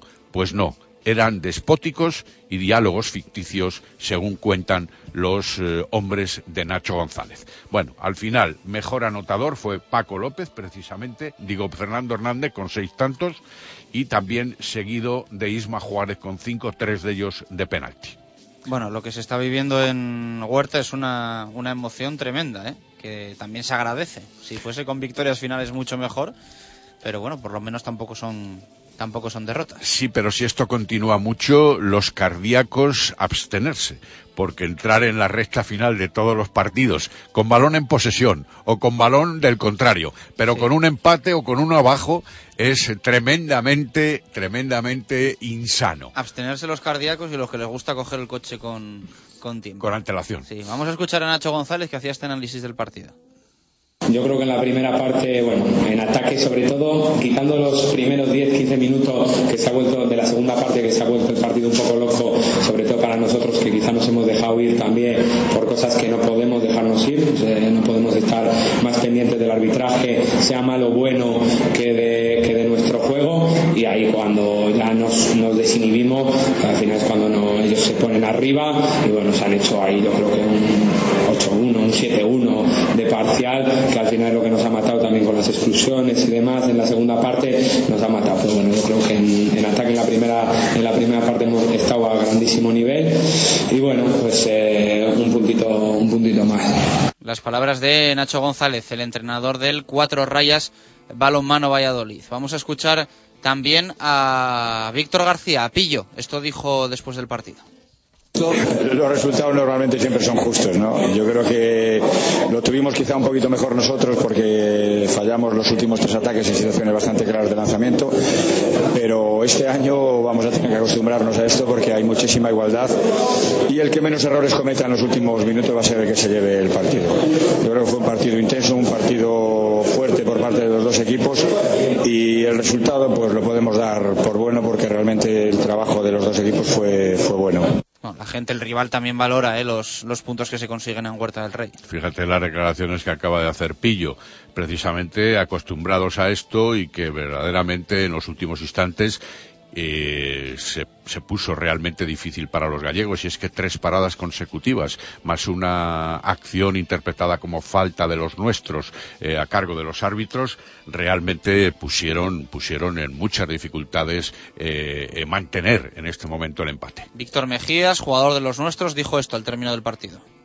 Pues hombre, lo veía desde el campo muy crudo, eh, la verdad, porque veía que los árbitros no nos dejaban, nosotros no llegamos a conseguir la eficacia total y bueno, al, al final un empate tampoco está mal. ¿Qué ha pasado en los primeros minutos del segundo tiempo? Pues me salíamos motivados, yo creo que del, del vestuario, pero luego poco a poco, según hemos salido a la pista, se nos ha ido bajando, nos han metido goles muy fáciles ellos, nosotros no conseguíamos marcar, como que nos han dado un poco de nervios, yo creo, y bueno, luego al final hemos conseguido quitar esos nervios y hemos volver otra vez al partido. ¿Pensáis que se os ha ido una posibilidad de victoria? Yo creo que sí que se nos ha escapado. Nos ha escapado. Creo que podíamos haber conseguido los dos puntos y bueno, dentro de cabe un empate no está mal, pero se podría conseguido. Está bien, ¿eh? Víctor Mejías en este arranque de temporada. Lleva dos o tres partidos eh, muy bien, ha perdido peso, ha ganado en velocidad, obviamente, y además ha afinado la posibilidad de lanzamiento. Eh, tener una eficacia elevadísima como la que tuvo en este último encuentro ante el Cangas de Morrazo, lanzando seis veces a puerta y anotando cinco tantos desde el extremo izquierdo, es evidentemente para considerar un gran partido de Víctor Mejías. Y escuchamos por último a Alem Muratovic, que se llevó de Huerta muchos abrazos, un punto y también aplausos por parte de la afición. Fue difícil, ya sabíamos que, que, va a ser un partido difícil, porque jugamos en, en casa de Valladolid, siempre fue difícil por, por, por sistema, por, por juego de Valladolid. Nosotros eh, venimos con, con más ganas porque ya llevamos tres, cuatro partidos, tres ganados, tal, y venimos más, podemos decir, relajados. Pero también con la mente puesta para ganar partidos si, tenemos oportunidad. Bueno, fuimos cinco arriba en, unas, en unos minutos primeros. Lo malo fue porque fueron cinco arriba en primeros ocho minutos. Si fueron en, en 20 minutos ya es otra cosa. Y bueno, Valladolid aprovechó esas cosas. Luego ya se acercó. Al final fue igualado, ya lo que viste. Porteros paran, tal, y al final contentos. Punto en Valladolid no está mal, porque nosotros somos cangas también. Somos un equipo bajo. Año pasado sufrimos y, y, y casi, casi bajamos en segunda. Eso, eso es deporte y la verdad contentos. Las palabras de Alem Muratovic, que recibió mucho cariño, ¿no? mucho cariño, tan campechano como siempre, con innumerables eh, saludos, lógicamente, con el regalo de una camiseta eh, del balonmano Valladolid al final del encuentro y evidentemente habiendo perdido la forma que aquí maravilló desde el lateral izquierdo durante varias temporadas y con la contribución que tuvo también alguno de los títulos del balonmano Valladolid de otro tiempo al mando de Juan Carlos Pastor. Pero ahora juega, lógicamente, más para el equipo y también buscando la acción individual en penetración más que la de lanzamiento exterior, que obviamente le ha hecho los años siempre repercuten para hacerle perder fuerza. Bueno, mañana hablamos del empate del aula cultural. Y de la victoria corta pero valiosísima en el partido de su debut del balonmano Valladolid femenino en la división de honor plata ante el Cleva León. Dos goles de ventaja y el empate que también tuvo la victoria quizá en sus manos el equipo vallisoletano de Miguel Ángel Peñas, es decir, el aula cultural. No obstante, ambos equipos en la buena posición de la tabla clasificatoria en principio. Mañana hablamos de ello y escuchamos también versiones de los afectados directamente por ambos resultados. Hasta mañana, Marco. Un abrazo. Hasta mañana. 2 y 18, nos vamos al básquet con Diego Rivera, pulsamos F5 en la actualidad del CB Valladolid.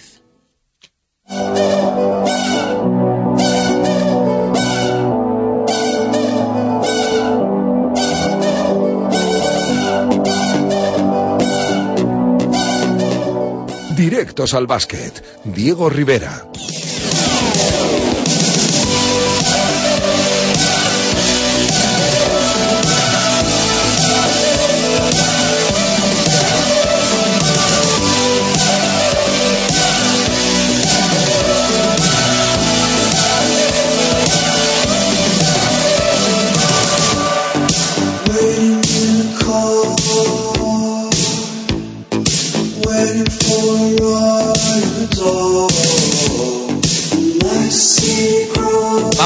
¿Eh? no queremos perder la estela de la información del Club Baloncesto Valladolid porque ya queda muy poquito para que arranque la Liga Endesa CB. Queremos saborearlo eh, después del verano largo que hemos tenido, yo creo que el más largo de la historia del, del conjunto vallisoletano, Ribe, y no queremos eh, dejar de hablar de, de un Club Baloncesto Valladolid que, bueno, en los últimos días ha, ha pegado un, un empujón, un impulso eh, al número de abonados en una campaña que arrancaba el, el pasado martes, se presentaba el pasado lunes y bueno, pues las cifras empiezan a ser algo más alentadoras para ver una, una buena imagen en Pisuerga. Sí, así es. Decías verano largo. Yo creo que el verano más largo y más tortuoso y más difícil de toda la historia del Club Baloncesto Valladolid. Ya lo fue el pasado, pensamos que se iba a quedar en eso y este año lo ha superado con creces. Veremos a ver si el que viene pues eh, sigue la cosa igual o, o nos quedamos ya con este como el peor verano de todos. En cuanto a la campaña, sí que poquito a poco el club va haciendo cada vez más socios, superando incluso las expectativas que se tenían a- al principio de la campaña. Hay que recordar que el club manejaba una previsión de abonados de eh, 1.900, eh, algo menos de los 2.200, 2.300 que se tuvo la pasada campaña. Hablamos de abonados individuales en ese, en ese recuento, en esa previsión no entrarían los abonados de los carnes de empresa, cada empresa que colabora eh, se le asignan pues 10 carnets para poder asistir al baloncesto o, o incluso empresas que, que quieren comprar de motu propio esos carnets, o sea que bueno, eh, no entrarían ahí eh, ese- esos abonos, sino que solo serían los nombres, como se suele decir desde el club, con nombre y apellidos de cada una de las personas que se quieren hacer socios. Por ahora, la cifra, eh, después de, de la mañana de hoy, era de 644 abonados, así que bueno, creo que la verdad es que, está bastante bien, eh, lleva un ritmo aproximadamente de unos 100 carnes por día aproximadamente el club y yo creo que bueno, sí que se puede llegar a esa cifra de, de los 1900 que, que quiere el club. Desde luego que yo es lo que he dicho, lo que he dicho siempre y lo he dicho muchos días, va a tener que ver mucho también el arranque de temporada, como en todos los deportes, al final siempre hay mucha gente que espera hasta el último momento y aquello es una cosa que bueno, que no entienda demasiado bien, pero si el equipo gana el primer partido me hago socio, si el equipo lo pierde no me hago socio. Yo ya digo, si te quieres hacer, eh, pase lo que pase en el primer partido, pues eh, yo creo que, que si tienes la intención y si te apetece seguir el, el, baloncesto en este caso, pues eh, pase lo que pase, te hace socio, ¿no? Pero bueno, sí que es verdad que el año pasado con lo del, con lo del partido de Barcelona, de primera jornada, sí que supuso un impulso en el número de abonados y este año, pues bueno, veremos a ver si pasa lo mismo con el Madrid o, o no hay sorpresa este año y, y las cifras son estables dentro de, de, lo que hay ahora, que ya decimos 644. Bueno, estamos que, ya bueno, casi en el Ecuador de... en la mitad de los viajes que regala el, el Club Baloncesto Valladolid, ¿no? Son 1.500, así que bueno, Sí, no más creo o que tardemos en, a- en acercarnos a esa cifra de, de 750. Sí, nada, yo creo que, pues eso, entre esta tarde, que, que también abre, mañana y tarde la oficina para hacer los carnés, y mañana, pasado como tarde, yo creo que sí que se llegaría a esa cifra del, del Ecuador de los 750, que, que bueno, pues todos ellos ya saben, el vuelo, billete ida y vuelta, eh, a cualquier destino europeo, gran reclamo, lo que hemos venido diciendo desde hace muchísimos días, y que bueno, que el- a ver también hay que, hay que, cuando se llegue, creo que yo creo que sí que se llegará a los 1.500 abonados, ver cómo responde la campaña también, porque a lo mejor hay gente que, que lo deja pasar, lo deja pasar, al final se le pasa y, no llega a los 1.500 y dice, bueno, pues ya si no tengo el, el regalo ya, pues no sé, tampoco me apetece tanto hacerme socio, no sé, a lo mejor eso también puede llegar a pasar y, y, y que se frene un poco la cosa una vez que se lleguen a esos 1.500 y se anuncie que ya no hay más billetes de avión. Pero bueno, todavía, todavía queda, todavía la gente que, que quiera ser socio tiene tiempo. Eh, no hemos llegado ni a la mitad de esos billetes, así que bueno, todavía calma, tranquilidad y que la gente, pues oye, vaya a hacerse socio, que como hemos dicho, tiene premio también eh, a mayores de ver Claro, me de dice Lolo. Velasco, eh, nuestro compañero del mundo que nos está escuchando, me escribe y me dice, claro, es que los 644 no son todos con avión. Pues, tiene razón, porque es verdad que Ah, bueno, claro, sí, había, con alguna, sí, había algún precio fondos. que no incluía billete de avión y bueno, pues hay que tener también en cuenta eso. Sí, lo que es cierto, pues eh, ya lo dijimos también que día que se presentó Que la deja campaña. margen para sumar alguno más hasta esos 1900 que se había marcado el... Claro, porque el carné, por El ejemplo, club, ¿no? el carné solidario, que era para gente en situación de desempleo, no, no tenía derecho a billete. El de los fondos altos, que era la ubicación más barata dentro de, de las que ofrece el pabellón, tampoco incluía ese, ese billete. Así que sí, probablemente pues sea alguno menos de los, eh, de los abonados, de los 644 abonados, los que tengan derecho a ese billete. Pero bueno, eh, una cifra orientativa más o menos para que bueno para que la gente sepa cómo va y que todavía pues quedarán eso pues eh, algo más de la mitad de los billetes de avión Y todavía hoy, disponibles primer amistoso, ¿no? sí primer bueno más que amistoso lo podríamos llamar partido de entrenamiento porque eh, no desde el club no se quiere considerar el partido como amistoso porque bueno para ello el ACB tiene que estar eh, informada tiene que que pasar una serie de requisitos el partido y, y no es un- no va a ser así. Al final es un partido que han acordado eh, entre Palencia y Valladolid sin más eh, a puerta cerrada no va a poderse ver por ningún espectador. El partido es a las cinco y media de la tarde allí en Palencia y como digo probablemente incluso eh, no se sepa ni marcador ni resultado ni nada porque bueno ni se ni se contabilice a lo mejor siquiera en el en el partido porque ya digo es un partido de entrenamiento para calibrar un poco cómo está el equipo para ir trabajando un poco ya los sistemas y que al final bueno lo de entre entrenar eh, ya con todos los efectivos por fin ya Ricard Casas puede contar con todos eh, tras la llegada de Johnson y de Wright eh, está bien trabajar en, Pisuerga eh, un poco simular situaciones de partido pero al final hasta que no llegas a un partido aunque sea de este tipo de entrenamiento y, y algo así como un amistoso no ves todo y al final estos partidos van a venir bien se espera también jugar otro partido ya sea de entrenamiento ya sea que yo creo que al final no va a pasar eh, ese partido de presentación que se, que se quería jugar en, en Pisuerga antes de comenzar la temporada, antes de comenzar la liga. Mm, Creo que se le está echando el tiempo encima al club para poder cerrar eso. Y al final, bueno, este seguro que está cerrado, otro también de entrenamiento casi seguro.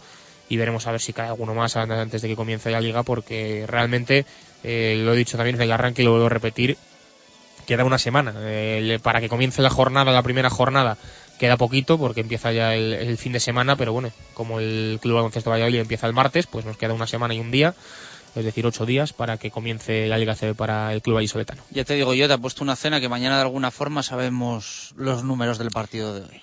Eh, a ver, esperemos, estaría Eh, bien, estaría bien. Una cena, me, ojo, Una eh. cena te ha puesto. Ojo.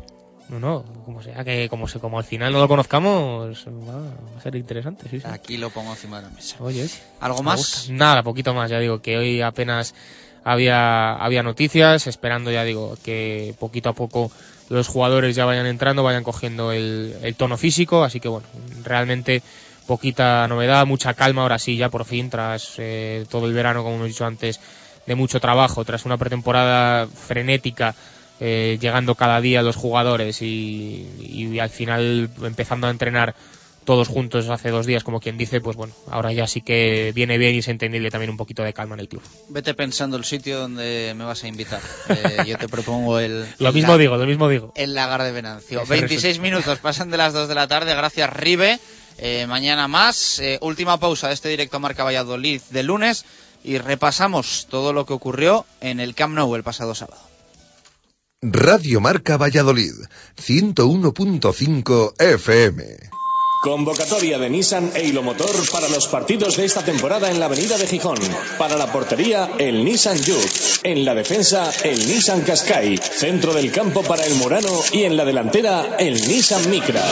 Nissan e Motor, patrocinador de los dos mejores equipos del mundo, la selección española y el Real Valladolid. Tengo un plan para este fin de increíble. Seguro que no es tan increíble como el nuevo plan único de Clínica Baviera. Un plan perfecto para decir adiós a gafas y lentillas. Solo este mes el plan único de Clínica Baviera incluye la consulta preoperatoria más la cirugía refractiva láser con un descuento de 150 euros. ¿Quién da más? Infórmate del plan único en el 983 24 71 34 o en clínicabaviera.com. La primera y auténtica sidrería vasca de Valladolid es El Lagar de Venancio. Comidas, cenas y cualquier celebración con menús a medida y por supuesto el menú sidrería. Tortilla de bacalao, bacalao, chuletón de buey, postre y toda la sidra que te apetezca beber. Además, exquisito pulpo a la parrilla y especialidad en almejas y pescados frescos. El Lagar de Venancio, en la calle Traductores junto a Michelin, 983 33 43 44. Directo Marca Valladolid. Chus Rodríguez.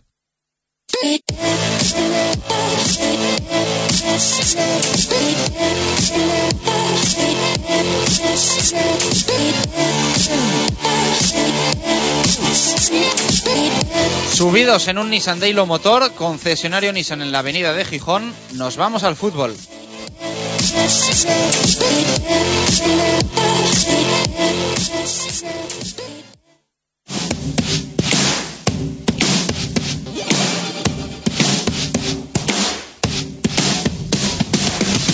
Directos al fútbol.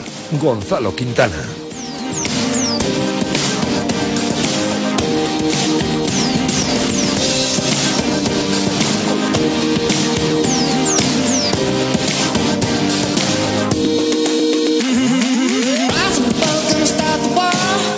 Dos y 29 minutos eh, de la tarde. Mucho que repasar del partido del pasado sábado en el Camp Nou. El Real Valladolid perdió en el Camp Nou, eh, recuerden, 4-1 frente al Fútbol Club Barcelona. Gol inicial de Javi Guerra, remontado por eh, Alexis, que marcó dos, por Xavi y por Neymar, que ha sido y es todavía el protagonista del partido y del futbolista brasileño vamos a tener que hablar bastante. De todas formas, eh, objetivo que nos habíamos marcado hace aproximadamente 10 días, conseguido. El objetivo que nos habíamos marcado es que el Real Valladolid estuviese fuera de los puestos de descenso. Y lo está. Tiene 6 puntos, los mismos que el Celta, que también está fuera, y los mismos que Osasuna y Rayo, que sí que están ahora mismo en la zona roja, que son dos de esos últimos tres equipos de la clasificación de primera.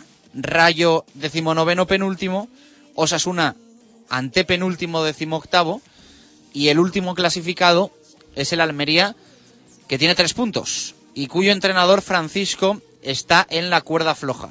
De hecho no se descarta que en las próximas horas, próximos días, haya destitución en la Unión Deportiva Almería porque el parón se le suele hacer muy, muy, muy largo a todos los equipos. Finalizada la jornada número 8, Villarreal 3, Granada 0, Málaga 0, Osasuna 1, Elche 2, Español 1, Rayo Vallecano 1, Real Sociedad 0, Levante 2, Real Madrid 3, Atlético de Madrid 2, Celta 1, Sevilla 2, Almería 1, Getafe 3, Betis 1 y eh, Athletic de Bilbao 1, Valencia 1. El Real Valladolid ya digo que está decimoséptimo con esos seis puntos, pero que es cierto que ganando un partido creces muchísimo en la clasificación. Y lo importante era, teniendo en cuenta que se visitaba el Camp Nou, no estar dos semanas en los puestos de descenso, que es algo que mentalmente le hubiese hecho bastante daño a la plantilla y posiblemente también a la afición. Gonzalo Quintana, ¿qué tal? Muy buenas, ¿cómo estamos? ¿Qué tal, Chus? ¿Cómo estamos? ¿Qué tal viste el partido? ¿Qué te pareció? Primera parte yo creo que bastante buena de un Real Valladolid ordenado, bien físicamente, con el gol de Javi Guerra sacándole mucho fruto a la calidad de Patrick Ebert a balón parado y a la estrategia y después en el segundo tiempo no sé si decir que se impuso la lógica pero sí se impuso un equipo que lleva ocho victorias en ocho partidos 24 puntos de 24 posibles y que tiene un fondo de armario y, y unos jugadores que es la realidad no tiene el Real Valladolid Sí, bueno, yo creo que eh, prácticamente lo que has, lo que has dicho tú, ¿no? Eh, creo que bueno, satisfacción también al final porque no hubo, no hubo lesionados, no, no hubo nada raro, ninguna expulsión. Se cumplió más o menos con el trámite, pero, pero bueno, creo que se cumplió de, de buena manera, ¿no? Creo que la primera parte es, es bastante buena. Al final el gol, pues bueno, es a balón parado, pero, pero el equipo cuando sale con, con la pelota llega rápido, sale con, sale con criterio.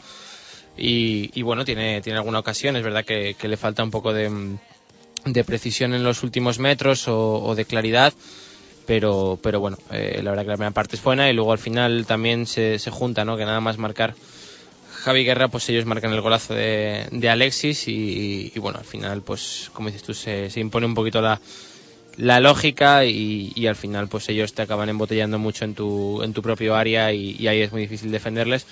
Y ellos al final acaban haciendo muchas muchas ocasiones y, y, bueno al final muchos goles. ¿qué te gustó qué no te gustó un poco repaso bueno, de lo positivo y lo negativo. individualmente prácticamente no nada pero no no por no por negativo no sino porque creo que lo que más funcionó fue el el bloque la verdad y, sobre todo eso no la primera parte pues eh, creo que funcionó muy bien la, el tema táctico de, salir eh, y contragolpear rápido y, y, bueno creo que todos los jugadores en general estuvieron estuvieron bien ¿no? dentro de lo que cabe porque al final bueno la sensación es un poco esa que, que has hecho un buen partido en un sitio como, como el Camp Nou y, y te han caído cuatro prácticamente pues en, en cuatro chorradas, en, en, cuatro errores muy pequeñitos en defensa, pero contra un equipo así defendiendo en la frontal, pues te, eh, al final son, son goles, ¿no? A nivel individual, Quintana, algo que no te decía que no algo que destacar, ¿no? No, no en general no ni para mal ni para bien. Yo creo que todos más o menos en la misma en la misma sintonía. Los cambios de Juan Ignacio que te que te parecieron? Bueno, eh, yo creo que más o menos lo que lo que buscaba, quizá haber arriesgado un poco hubiese sido lo de los dos puntas, pero sí pero en el Camp Nou yo creo que es, es prácticamente imposible ¿no? el, tema de las dos puntas. Eh, luego el resto son cambios naturales, bandas por bandas. Rama es verdad que, que, prácticamente imposible porque tiene muy lo tiene muy difícil en un sitio así y, y Alcatraz, Alcatraz también, ¿no? En un sitio como el Camp Nou, pues prácticamente las bandas no la van a tener y, y, Osorio casi menos todavía. Bueno, los cambios puesto por puesto, entiendo que también un poco para refrescar, quitó a Patrick, pues eh, entiendo para evitar problemas musculares o alguna carga que pudiera haber y, y, todo correcto. Vamos a escuchar la valoración que hacía Juan Ignacio Martínez en rueda de prensa. Dijo esto el técnico alicantino del Pucela. Hemos hecho un esfuerzo muy grande en todos los aspectos y el primero los dos goles, ¿no? El 1-1 y el, y el 2-1. El 1-1 viene muy rápido también, no te deja ni, ni, ni dar tiempo a festejarlo y el 2-1 lo mismo, ¿no? En par, aparte, en Barcelona sabemos todo el mundo cómo juega, pero ese es el mérito del equipo, que encima que sabes cómo te puede hacer daño, cómo, cómo te puede combatir, pues bueno, aún así, al final de, del partido, con el 2 a 1 y el 3 a 1, pues el equipo, evidentemente, el aspecto psicológico decae y, y pueden llegar más goles porque el Barcelona te manifiesta mucho, mucho ataque combinativo, con paredes, con demarque de ruptura, es un equipo muy, muy profundo. Apelaba un poco al, al tema mental, eh, Juan Ignacio. Sí, como es, como es normal, ¿no? Yo creo que al final también en sitios, en partidos como este, tienes que tener la cabeza fría, tanto para bien, tanto para mal, ¿no? Eh, bueno, eh, saber que, que, es casi un, pues eso, un, un trámite, que, que, es verdad que, bueno, tanto con el 0-1, pues tampoco puedes creerte superior a ellos, ¿no? Ni mucho menos, pero es verdad que marcas un gol y, y te puedes venir arriba, pero al final pues prácticamente el, jarro de agua fría te lo pone Alexis en el, en el minuto siguiente y bueno, lo, mental pues eh, es así, tanto, tanto para eso como decía durante el partido, como hará de cara después, pues que, es una derrota más o una derrota casi sin, sin trascendencia, que, el partido importante es el, el del Sevilla y, y, que no pasa nada desde luego por perder con el Barça en el Camp Nou. Cosas de esas que pasan. Eh, jugador que no me apasiona, Alexis, y, y se sale precisamente frente al Real Valladolid, es mala suerte. A mí sí me gusta, pero, pero jugó bien, la verdad es que que ya lo habíamos dicho durante la durante la previa, ¿no? Ellos tienen para rotar mucha gente arriba y al final pues,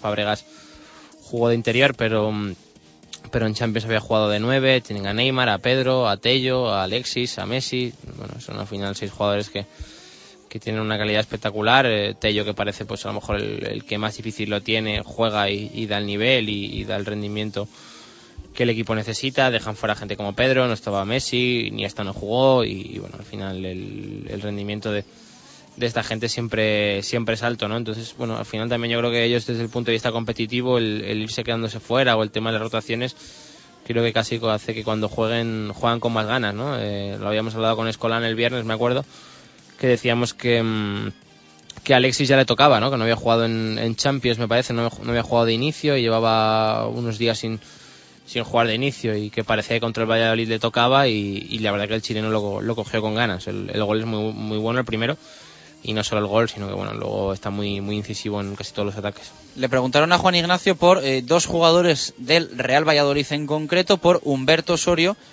y por Alcatraz. Y esto dijo sobre los dos Juan Ignacio. Son dos jugadores, como bien comentas, que nosotros hemos hecho una apuesta muy importante por ellos, sabiendo de su potencial, ocupando dos plazas extranjeras, extranjero con del mismo país. El tema de Humberto ya venía jugando habitualmente estos últimos partidos, pero yo he creído conveniente que de inicio en el Nou Camp salir con los dos futbolistas de atacante iba a ser ni beneficio para ellos ni beneficio para el equipo porque no vamos a tener sostén. He preferido la variante de Omar, que por cierto ha estado muy bien en, ese, en esa media punta y sobre todo para intentar combatir al Barça a través de, de lo que ha hecho Omar. ¿no? Y lo de Gilberto tiene razón. Después, bueno, nosotros teníamos eh, una serie de jugadores el tema de Patrick ha jugado, eh, se ha levantado esta mañana con décimas de fiebre, con el doctor que lo ha americado un poquito y el chaval ha hecho un esfuerzo importantísimo. Y hemos, bueno, optado en el cambio con Valderrama, que es más ofensivo, y después hemos optado con Gilberto, que viene a ser un futbolista más de la posición de, de Tony Rucamina. Y bueno, pues está, ahora mismo le está tocando esperar porque Tony también está haciéndolo bastante bien su trabajo. Bueno, pues eh, yo creo que había un compañero colombiano en la sala de prensa. Aprovechó para preguntarle por Osorio y por Alcatraz y, y, dio un poco su versión. No jugó con dos delanteros porque han escuchado a Juan Ignacio. Creía el alicantino que no iba a ser beneficioso ni para ellos ni tampoco para el equipo. Eh, destacó la, la actuación de, de, Omar Ramos, que sí que tuvo momentos del partido en los que se vio ese Omar que queremos tener regularmente, ¿no? En partido y en temporada.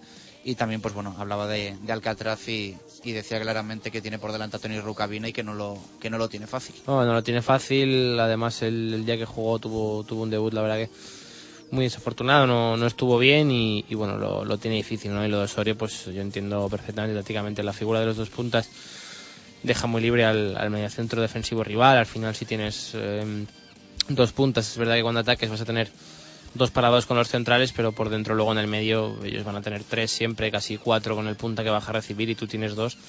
Y eso pues es, es difícil, ¿no? En un sitio como, como Barcelona con el Barça pues eh, es tocarla casi menos veces. Y entiendo pues que, que apostase por la figura de un media punta que, que bueno, a rato será Omar, a rato será Patrick, a rato sí. será Verdis. Pero, pero bueno, más para, para intentar estar más cerquita y cuando la tengas pues intentar correr. Omar, la verdad que eso lo, lo interpretó más o menos bien. Luego, ya digo, lo, al final faltó un poquito de eso, de claridad, de, frescura, de, de, acabar las acciones, pero, pero es el Barça y es el Camp Nou, es, es muy complicado. Es complicado, desde luego. Eh, ¿Te preocupa Quintana? Hoy hacemos pregunta en Twitter, luego vamos a leer las respuestas que nos quedan. Nota para el equipo, eh, casi todos le ponen un 5 y, bueno, dan sus motivos de ese desaprobado raspado. Hay notas más altas, ¿eh? hay algún 6, también algún suspenso, 4,8, 4 eh, pero todos un poco en esa franja, entre el 4 y el 6 con muchísimos 5. Eh, ¿Te preocupan los 6 puntos de 24 posibles? Mm, no especialmente, ¿no? O, es verdad que son, son pocos puntos, pero pero bueno, también se ha jugado contra Barça, Atlético de Madrid, contra el Villarreal. Contra, contra tres de los Getafe, cuatro primeros. Sí. Han perdido cuatro partidos Sí, y si Yo creo que pones, un poco el balance. y si pones los seis primeros se ha jugado contra cuatro, o sea, quitando el. No, contra cinco, quitando el, el Madrid. Se ha jugado contra Barça, Atlético de Madrid, el Villarreal, Getafe arriba, ¿no? Villarreal, Getafe y, y Atlético. O sea, de los seis primeros se ha jugado contra cinco. Entonces, bueno, es verdad que creo que el, de, el del Getafe se gana aquí bien y el del Atlético pues es más complicado, pero bueno, no tanto, no me preocupan demasiado. No soy de los que mira mucho los, los puntos, sino más las sensaciones un poco del equipo y un poco lo que transmite y a mí de momento no no es una cosa que me apasione eh, de momento, pero pero desde luego no para, para alarmarse ni mucho menos, ¿no? Creo que el equipo está más o menos cumpliendo con, con la tónica o de- con el guion de, de temporada más o menos que tiene que llevar. A mí me gusta mucho eh, tener ahora dos semanas por delante fuera de los puestos de descenso. Creo que es una relativa chorrada, eh, pero no es lo mismo. no es lo mismo estar formas, en descenso o no estar en descenso. Sí, bueno, eh, al final los puntos tienen los mismos puntos que el penúltimo, que es el que es el Rayo. Estoy O sea, contigo, no estoy es- contigo. No pero estás no, por, Sí, pero no estás, ¿no? supongo. Yo creo que es, al final es el dato, que no estás en, en puestos de descenso. Y... Sí, pero, pero bueno, para mí, hay, ah, por ejemplo, al final ves puestos de descenso, pues es verdad que Osasuna prácticamente tiene los mismos números, ¿no? Pero es- el Rayo es verdad que tiene los mismos puntos, pero ha encajado ocho goles más. Entonces, mm, me parece eso sí que un poco más eh, difícil, ¿no? Celta hace más goles, pero, pero también, bueno, hace un gol más y encaja uno menos. Pero bueno, pa- parece que el potencial un poco del Celta es un poco estaba mayor. mirando yo los números ahora que lo dices tú. Eh, segundo equipo el Real Valladolid que eh, segundo tercero, ¿no? Que menos marca. Eh, Granada el que menos con cinco.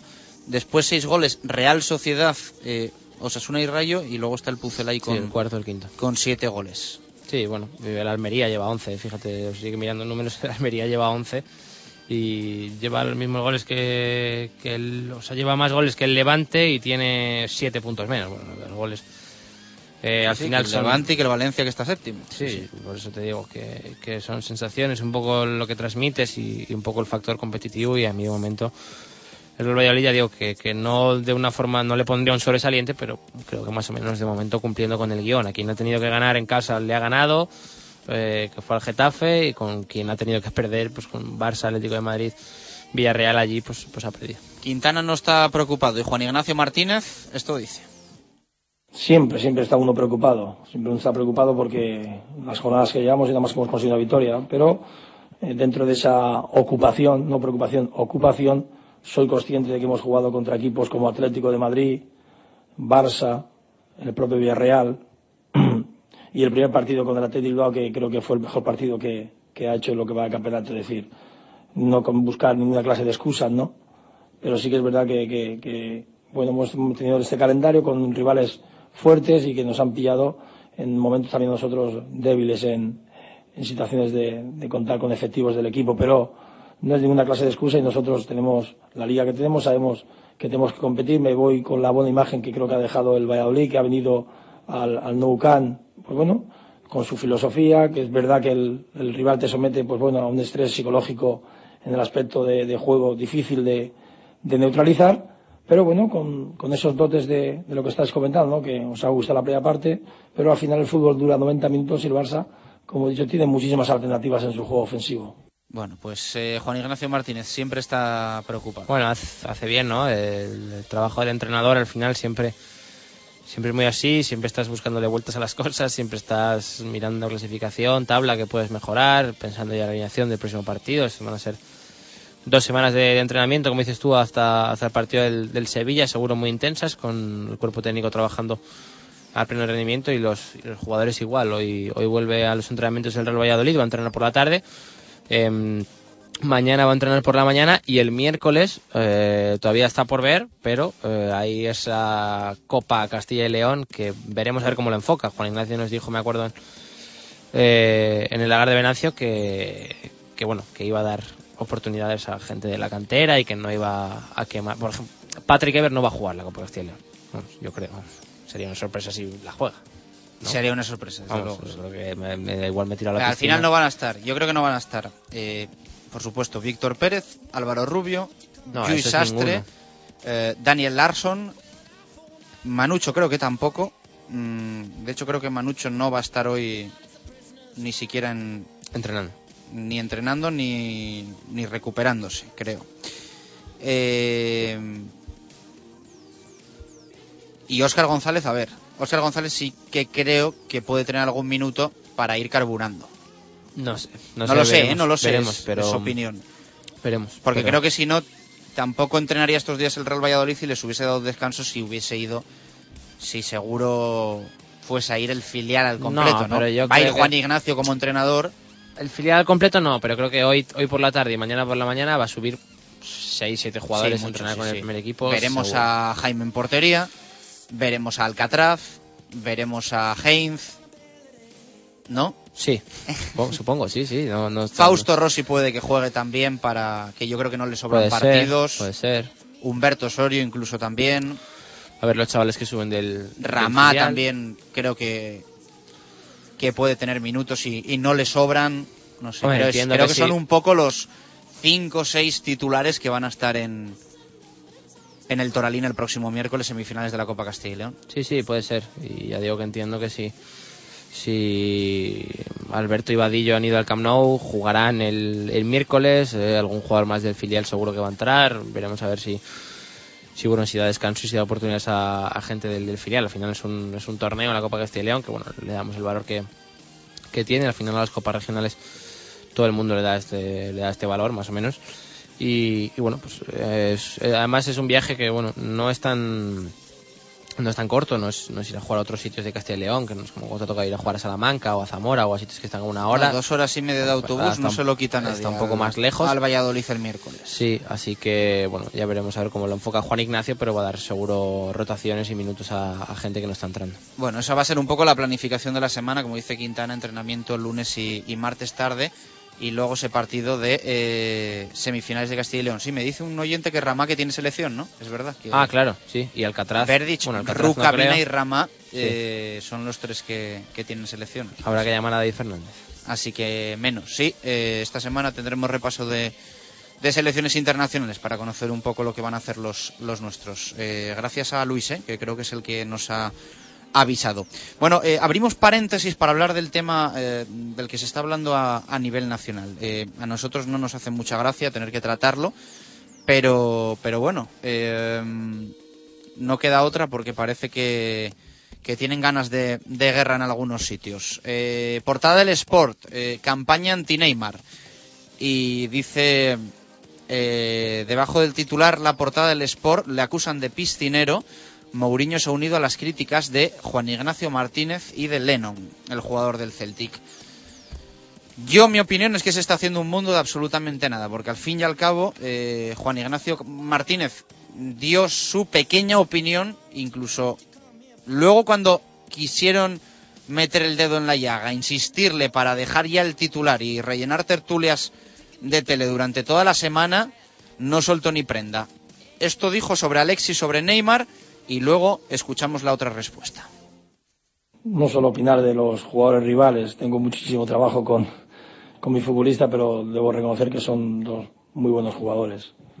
El tema de Alessi, como bien dice, pues bueno, ha manifestado el pedazo de gol que, que ha metido en el empate a uno, que, que nos ha dejado también con esa sensación de, de ese 0-1 que, que no, te, no te llegas a festejar, como he dicho anteriormente. Y Neymar, pues bueno, ya lo saben ustedes, es un futbolista que, que marca muchísimas pautas, iba a decir un defecto, pero públicamente no soy para decirlo yo, no tengo que decirle ese defecto. Bueno, pues eh, Juan Ignacio Martínez lo dejó ahí, dijo que para él tiene un defecto, eh, como todos yo creo encontramos defectos en, futbolistas, en personas, a mí hay cosas de Gonzalo Quintana que no me gustan y, y, y mías habrá a Gonzalo Quintana muchas más seguro que tampoco le gusten. Pues bueno, ya está, no, no creo que pase nada y que públicamente pues tampoco hay que darle más bombo. Pero insistieron y Juan Ignacio dijo esto. No, ya lo he comentado anteriormente a su compañera, me parece que es un jugador, es muy buen jugador, es un genio de jugador que desequilibra mucho, que tiene regate, tiene facilidad para muchas cosas de- del juego y es un fútbol, pues bueno, fijaros si ha sido importante en el aspecto del Barça que hoy no tiene a, a Messi y sin embargo, pues bueno, eh, a ustedes a lo mejor lo, lo perciben de otra manera y nosotros como rivales pues no lo notas tanto. Me ha parecido entender al principio que ha dicho que Neymar solo tiene un defecto. No, pero no voy a hacerlo público, es una- me la guardo para mí. ¿Y por qué? En mi opinión, he dicho anteriormente igualmente que es muy buen jugador, pero tiene un defecto que yo no lo voy a hacer público. ¿Cómo por qué? ¿No me respetas que yo diga, me lo guarde para mí? Bueno, ¿para qué nos vamos a quedar con que Neymar es un buen jugador? Creo que llega a decir un genio. Eh, nos quedamos con que eh, tiene un defecto. Y de ahí, de esas palabras de Juan Ignacio Martínez, llegamos a eh, implicar al entrenador del Real Valladolid en una campaña anti-Neymar. De esas palabras de Juan Ignacio Martínez, por decir eso, el entrenador del Pucela ya pasa a formar parte de una campaña anti-Neymar. Eh, mi conclusión, Quintana, es que no hay la próxima semana liga y que hay que hablar de algo. A ver, por partes. Eh, a ver. Creo que. mm, Y es que a mí no me gusta darle coba a tonterías. Y A ver. darle bola a tonterías. Sí, sí. Entonces, Pero es que, bueno, por partes. Creo que Neymar, para empezar, es, como dice Juan Ignacio, un jugadorazo, espectacular. Para mí, todas las condiciones del mundo. Lo puse en Twitter durante el partido. Jugó un partidazo. Tiene un uno contra uno desequilibrante. em, y es verdad que le hacen muchas faltas, ¿no? En la misma portada de- del Sport que, que has mencionado, justo me miraba ahora que le, ha- le han hecho 32 faltas. Eh, una falta cada, cada 15 minutos, pone la estadística. Son muchas faltas. Creo que su estilo de juego eh, también induce a que, a que haya que pararle muchas veces o a que llegues tarde. No que haya que pararle, sino que al intentar robarle la pelota, él como es mejor que tú, cuando vas a meter el pie ya no está la pelota allí y le tocas a él. Además, creo que tiene un físico eh, muy liviano, eh, o sea, es muy delgado, tiene un físico espectacular para, para ser jugador de fútbol, una velocidad tremenda. Entonces, en muchos contactos, él no tiene un tren inferior potente, no es un físico, no sé, se me viene a la cabeza tren inferior potente, pues no es el Kun Agüero, ¿no? Que, que es- que es bajito, pero, pero aguanta muchas embestidas. Eh, Neymar va al suelo rápido, entonces le hacen muchas faltas. Eso lo primero. Creo que, los- que lo del otro día son dos penaltis clarísimos, eso también lo digo que me parecen dos penaltis bastante claros, tanto el de Carlos Peña como el de, como el de Jesús Rueda. Y que Neymar estaba jugando muy bien. Em, por otro lado, creo que el tema esto de la campaña anti-Neymar y demás, pues son cosas que, bueno, que, que se hablan a nivel nacional, como dices tú, cuando hay semana de selecciones, y se hablan, ya se hablaban, yo creo, antes Sí, de las palabras. de algo. Ya se hablaban de las palabras de, antes de las palabras de Juan Ignacio.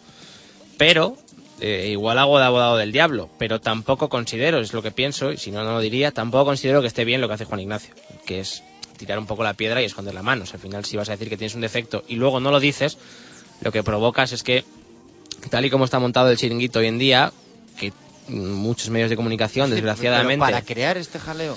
Pero es que ali- hay Yo mucha creo que gente... Juan Ignacio lo dice Quintana sin más. O sea, es, o sea, pero Juan Ignacio más, no es tonto. O sea, Juan Ignacio sabe que hay programas, no ve la tele Juan Ignacio, no sabe que hay programas que de esto No iban a hacer. Mira, eh, yo- Que es verdad que lo hace sin más, que yo no digo que lo haga con maldad ni con campaña. Por supuesto, no pienso que Juan Ignacio tenga la chorrada esta de la campaña anti-Neymar, pero que considero que en el chiringuito en el que estamos montados, de todo este tema de los medios de comunicación, de como dices tú, que hay que hablar de algo, Juan Ignacio al final da pie a que suceda esto con lo que hace, que es decir, que tiene un defecto y al final tira la piedra y, y esconde la mano. Menos mal casi que escondió la mano después, porque si lo llega a decir, sea lo que sea, pues hubiese sido mucho peor. Pero, pero que considero que también Juan Ignacio se lo podía haber evitado. O sea, que, que es verdad que lo habrá hecho sin maldad, que, que además quienes, iba a decir lo conocemos, pero bueno, tampoco es que sea amigo mío de siempre, ni, ni mucho menos, pero quien hemos hablado 10 minutos con él alguna vez, la imagen que da Juan Ignacio es de una persona muy campechana, muy honrada, las muy echada para adelante, sí, que mundo. no se para a pensar, y sí. no- pero no hay que, que darle más bola. que a veces en una una campaña anti-Neymar. Sí, pero es que, que ya digo que a veces en esa rueda de prensa, que en una rueda de prensa en el Camp Nou, a lo mejor no puede ser tan campechano como tú eres como persona. Yo digo que ahí a lo mejor se lo podía haber evitado y, tiró la piedra y escondió la mano, pero desde luego que todo el tema este de la campaña anti-Neymar y demás, pues no, tiene nada que ver. Te voy a hacer eh, dos apuntes. Eh, el primero eh, es que yo pienso, tú decías un poco lo de las faltas, el perfil de jugador de Neymar. discurso válido para Madrid, para Barça, para Atlético de Madrid. Solo faltaba que con la diferencia de presupuesto, especialmente de Madrid y de Barça, uno vaya a jugar al Camp Nou y no pueda tocar a, otro jugador y no hacer una falta. Solo falta que haya que ponerles el pasillito para que te marquen 5, 6 o 7 goles. Y me parece que el otro día el Real Valladolid hizo faltas que había que hacer y hizo faltas con sentido y ninguna fuera de lo normal, ni entradas salvajes ni nada. Yo creo que el otro día el Real Valladolid tuvo una nobleza, ni una queja al árbitro, ni una protesta. Mi opinión, ¿eh? Yo creo que el otro día en ese sentido más limpio no podía haber sido el Real Valladolid. Y lo contaba en el arranque y lo voy a contar otra vez ahora. Al final del Real Valladolid a nivel nacional y es una pena, pero es así, interesan, sobre todo eh, a programas que ahora están muy de moda, las tonterías. Interesa sacar puntilla a todo. A mí el viernes me llama una periodista de un canal nacional de televisión por la tarde para preguntarme qué sé del tema Rueda Jaime Jiménez. ¿Te acuerdas que escuchamos unas palabras de Juan Ignacio Ah, en, sí. en rueda de prensa? Porque en el entrenamiento tuvieron un encontronazo el pasado viernes.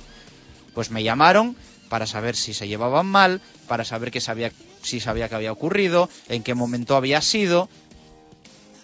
Eso es lo que interesa del Real Valladolid. Lógicamente yo tuve complicidad cero, ¿eh? Puedo saber más, puedo saber menos, pero le dije a la chica que no sabía nada, que no me había enterado y que lo sentía mucho. Pero es lo que hay, es lo que hay y es lo que interesa del, del Real Valladolid. Es una pena, pero, pero es así. Así está el negocio. A ganar al Sevilla, no queda otra. Pues Eh, A centrarnos en lo deportivo, a estar tranquilos, como decíamos, fuera de los puestos de descenso. Y ese partido sí que va a ser importante. ¿eh? Un equipo que va a llegar a Zorrilla. Recuerden este domingo, no, el siguiente. Más de un año sin ganar lejos de casa. Lo decía Diego Rivera. eh, cuando damos un dato de este tipo, suele pasar algo malo. Esperemos que no sea así, pero, pero bueno, Sevilla tampoco está en un momento dulce y es un equipo al que, al que hay que meterle mano y sumar la segunda victoria contra ellos. Sí, desde luego, ¿no? Eh, bueno, ya vinieron así igual el año pasado y se llevaron un punto, pero pero es verdad que no ganan desde hace mucho. A mí, a mí personalmente es el equipo, es un equipo que, me gusta, me gusta cómo ha hecho las cosas en, en verano, lo que ha fichado y demás. La planificación de plantilla que han hecho, creo que tienen un problema en el, en el medio centro, porque una, una ahí pone mucho a Rakitic y al final no es un jugador para, para jugar ahí, está jugando Iborra y bueno, la baja también de Condovia a última hora a ellos les daba mucho. Pero bueno, me parece un equipo que ha hecho bien las cosas en, en verano, un buen entrenador, una Emery me, me gusta, no para entrenar a un equipo top, pero pero para el Sevilla sí, sí me gusta y, y desde luego, ya digo, un, un equipo que, que tiene muchas cosas, creo que plantilla y demás para llevar más puntos de los que lleva y, van a querer ganar aquí para, repuntar un poco en la clasificación, pero, pero bueno, eh, llevan mucho sin ganar fuera y el Valladolid pues eh, vamos a ver si va recuperando lesionados, si va recuperando gente y, y seguro que le va a poner las cosas muy difíciles. Tenemos tiempo por delante para hablar de ello. Eh, ponemos notas, o ponéis notas, mejor dicho, a las ocho jornadas que van del Pucela.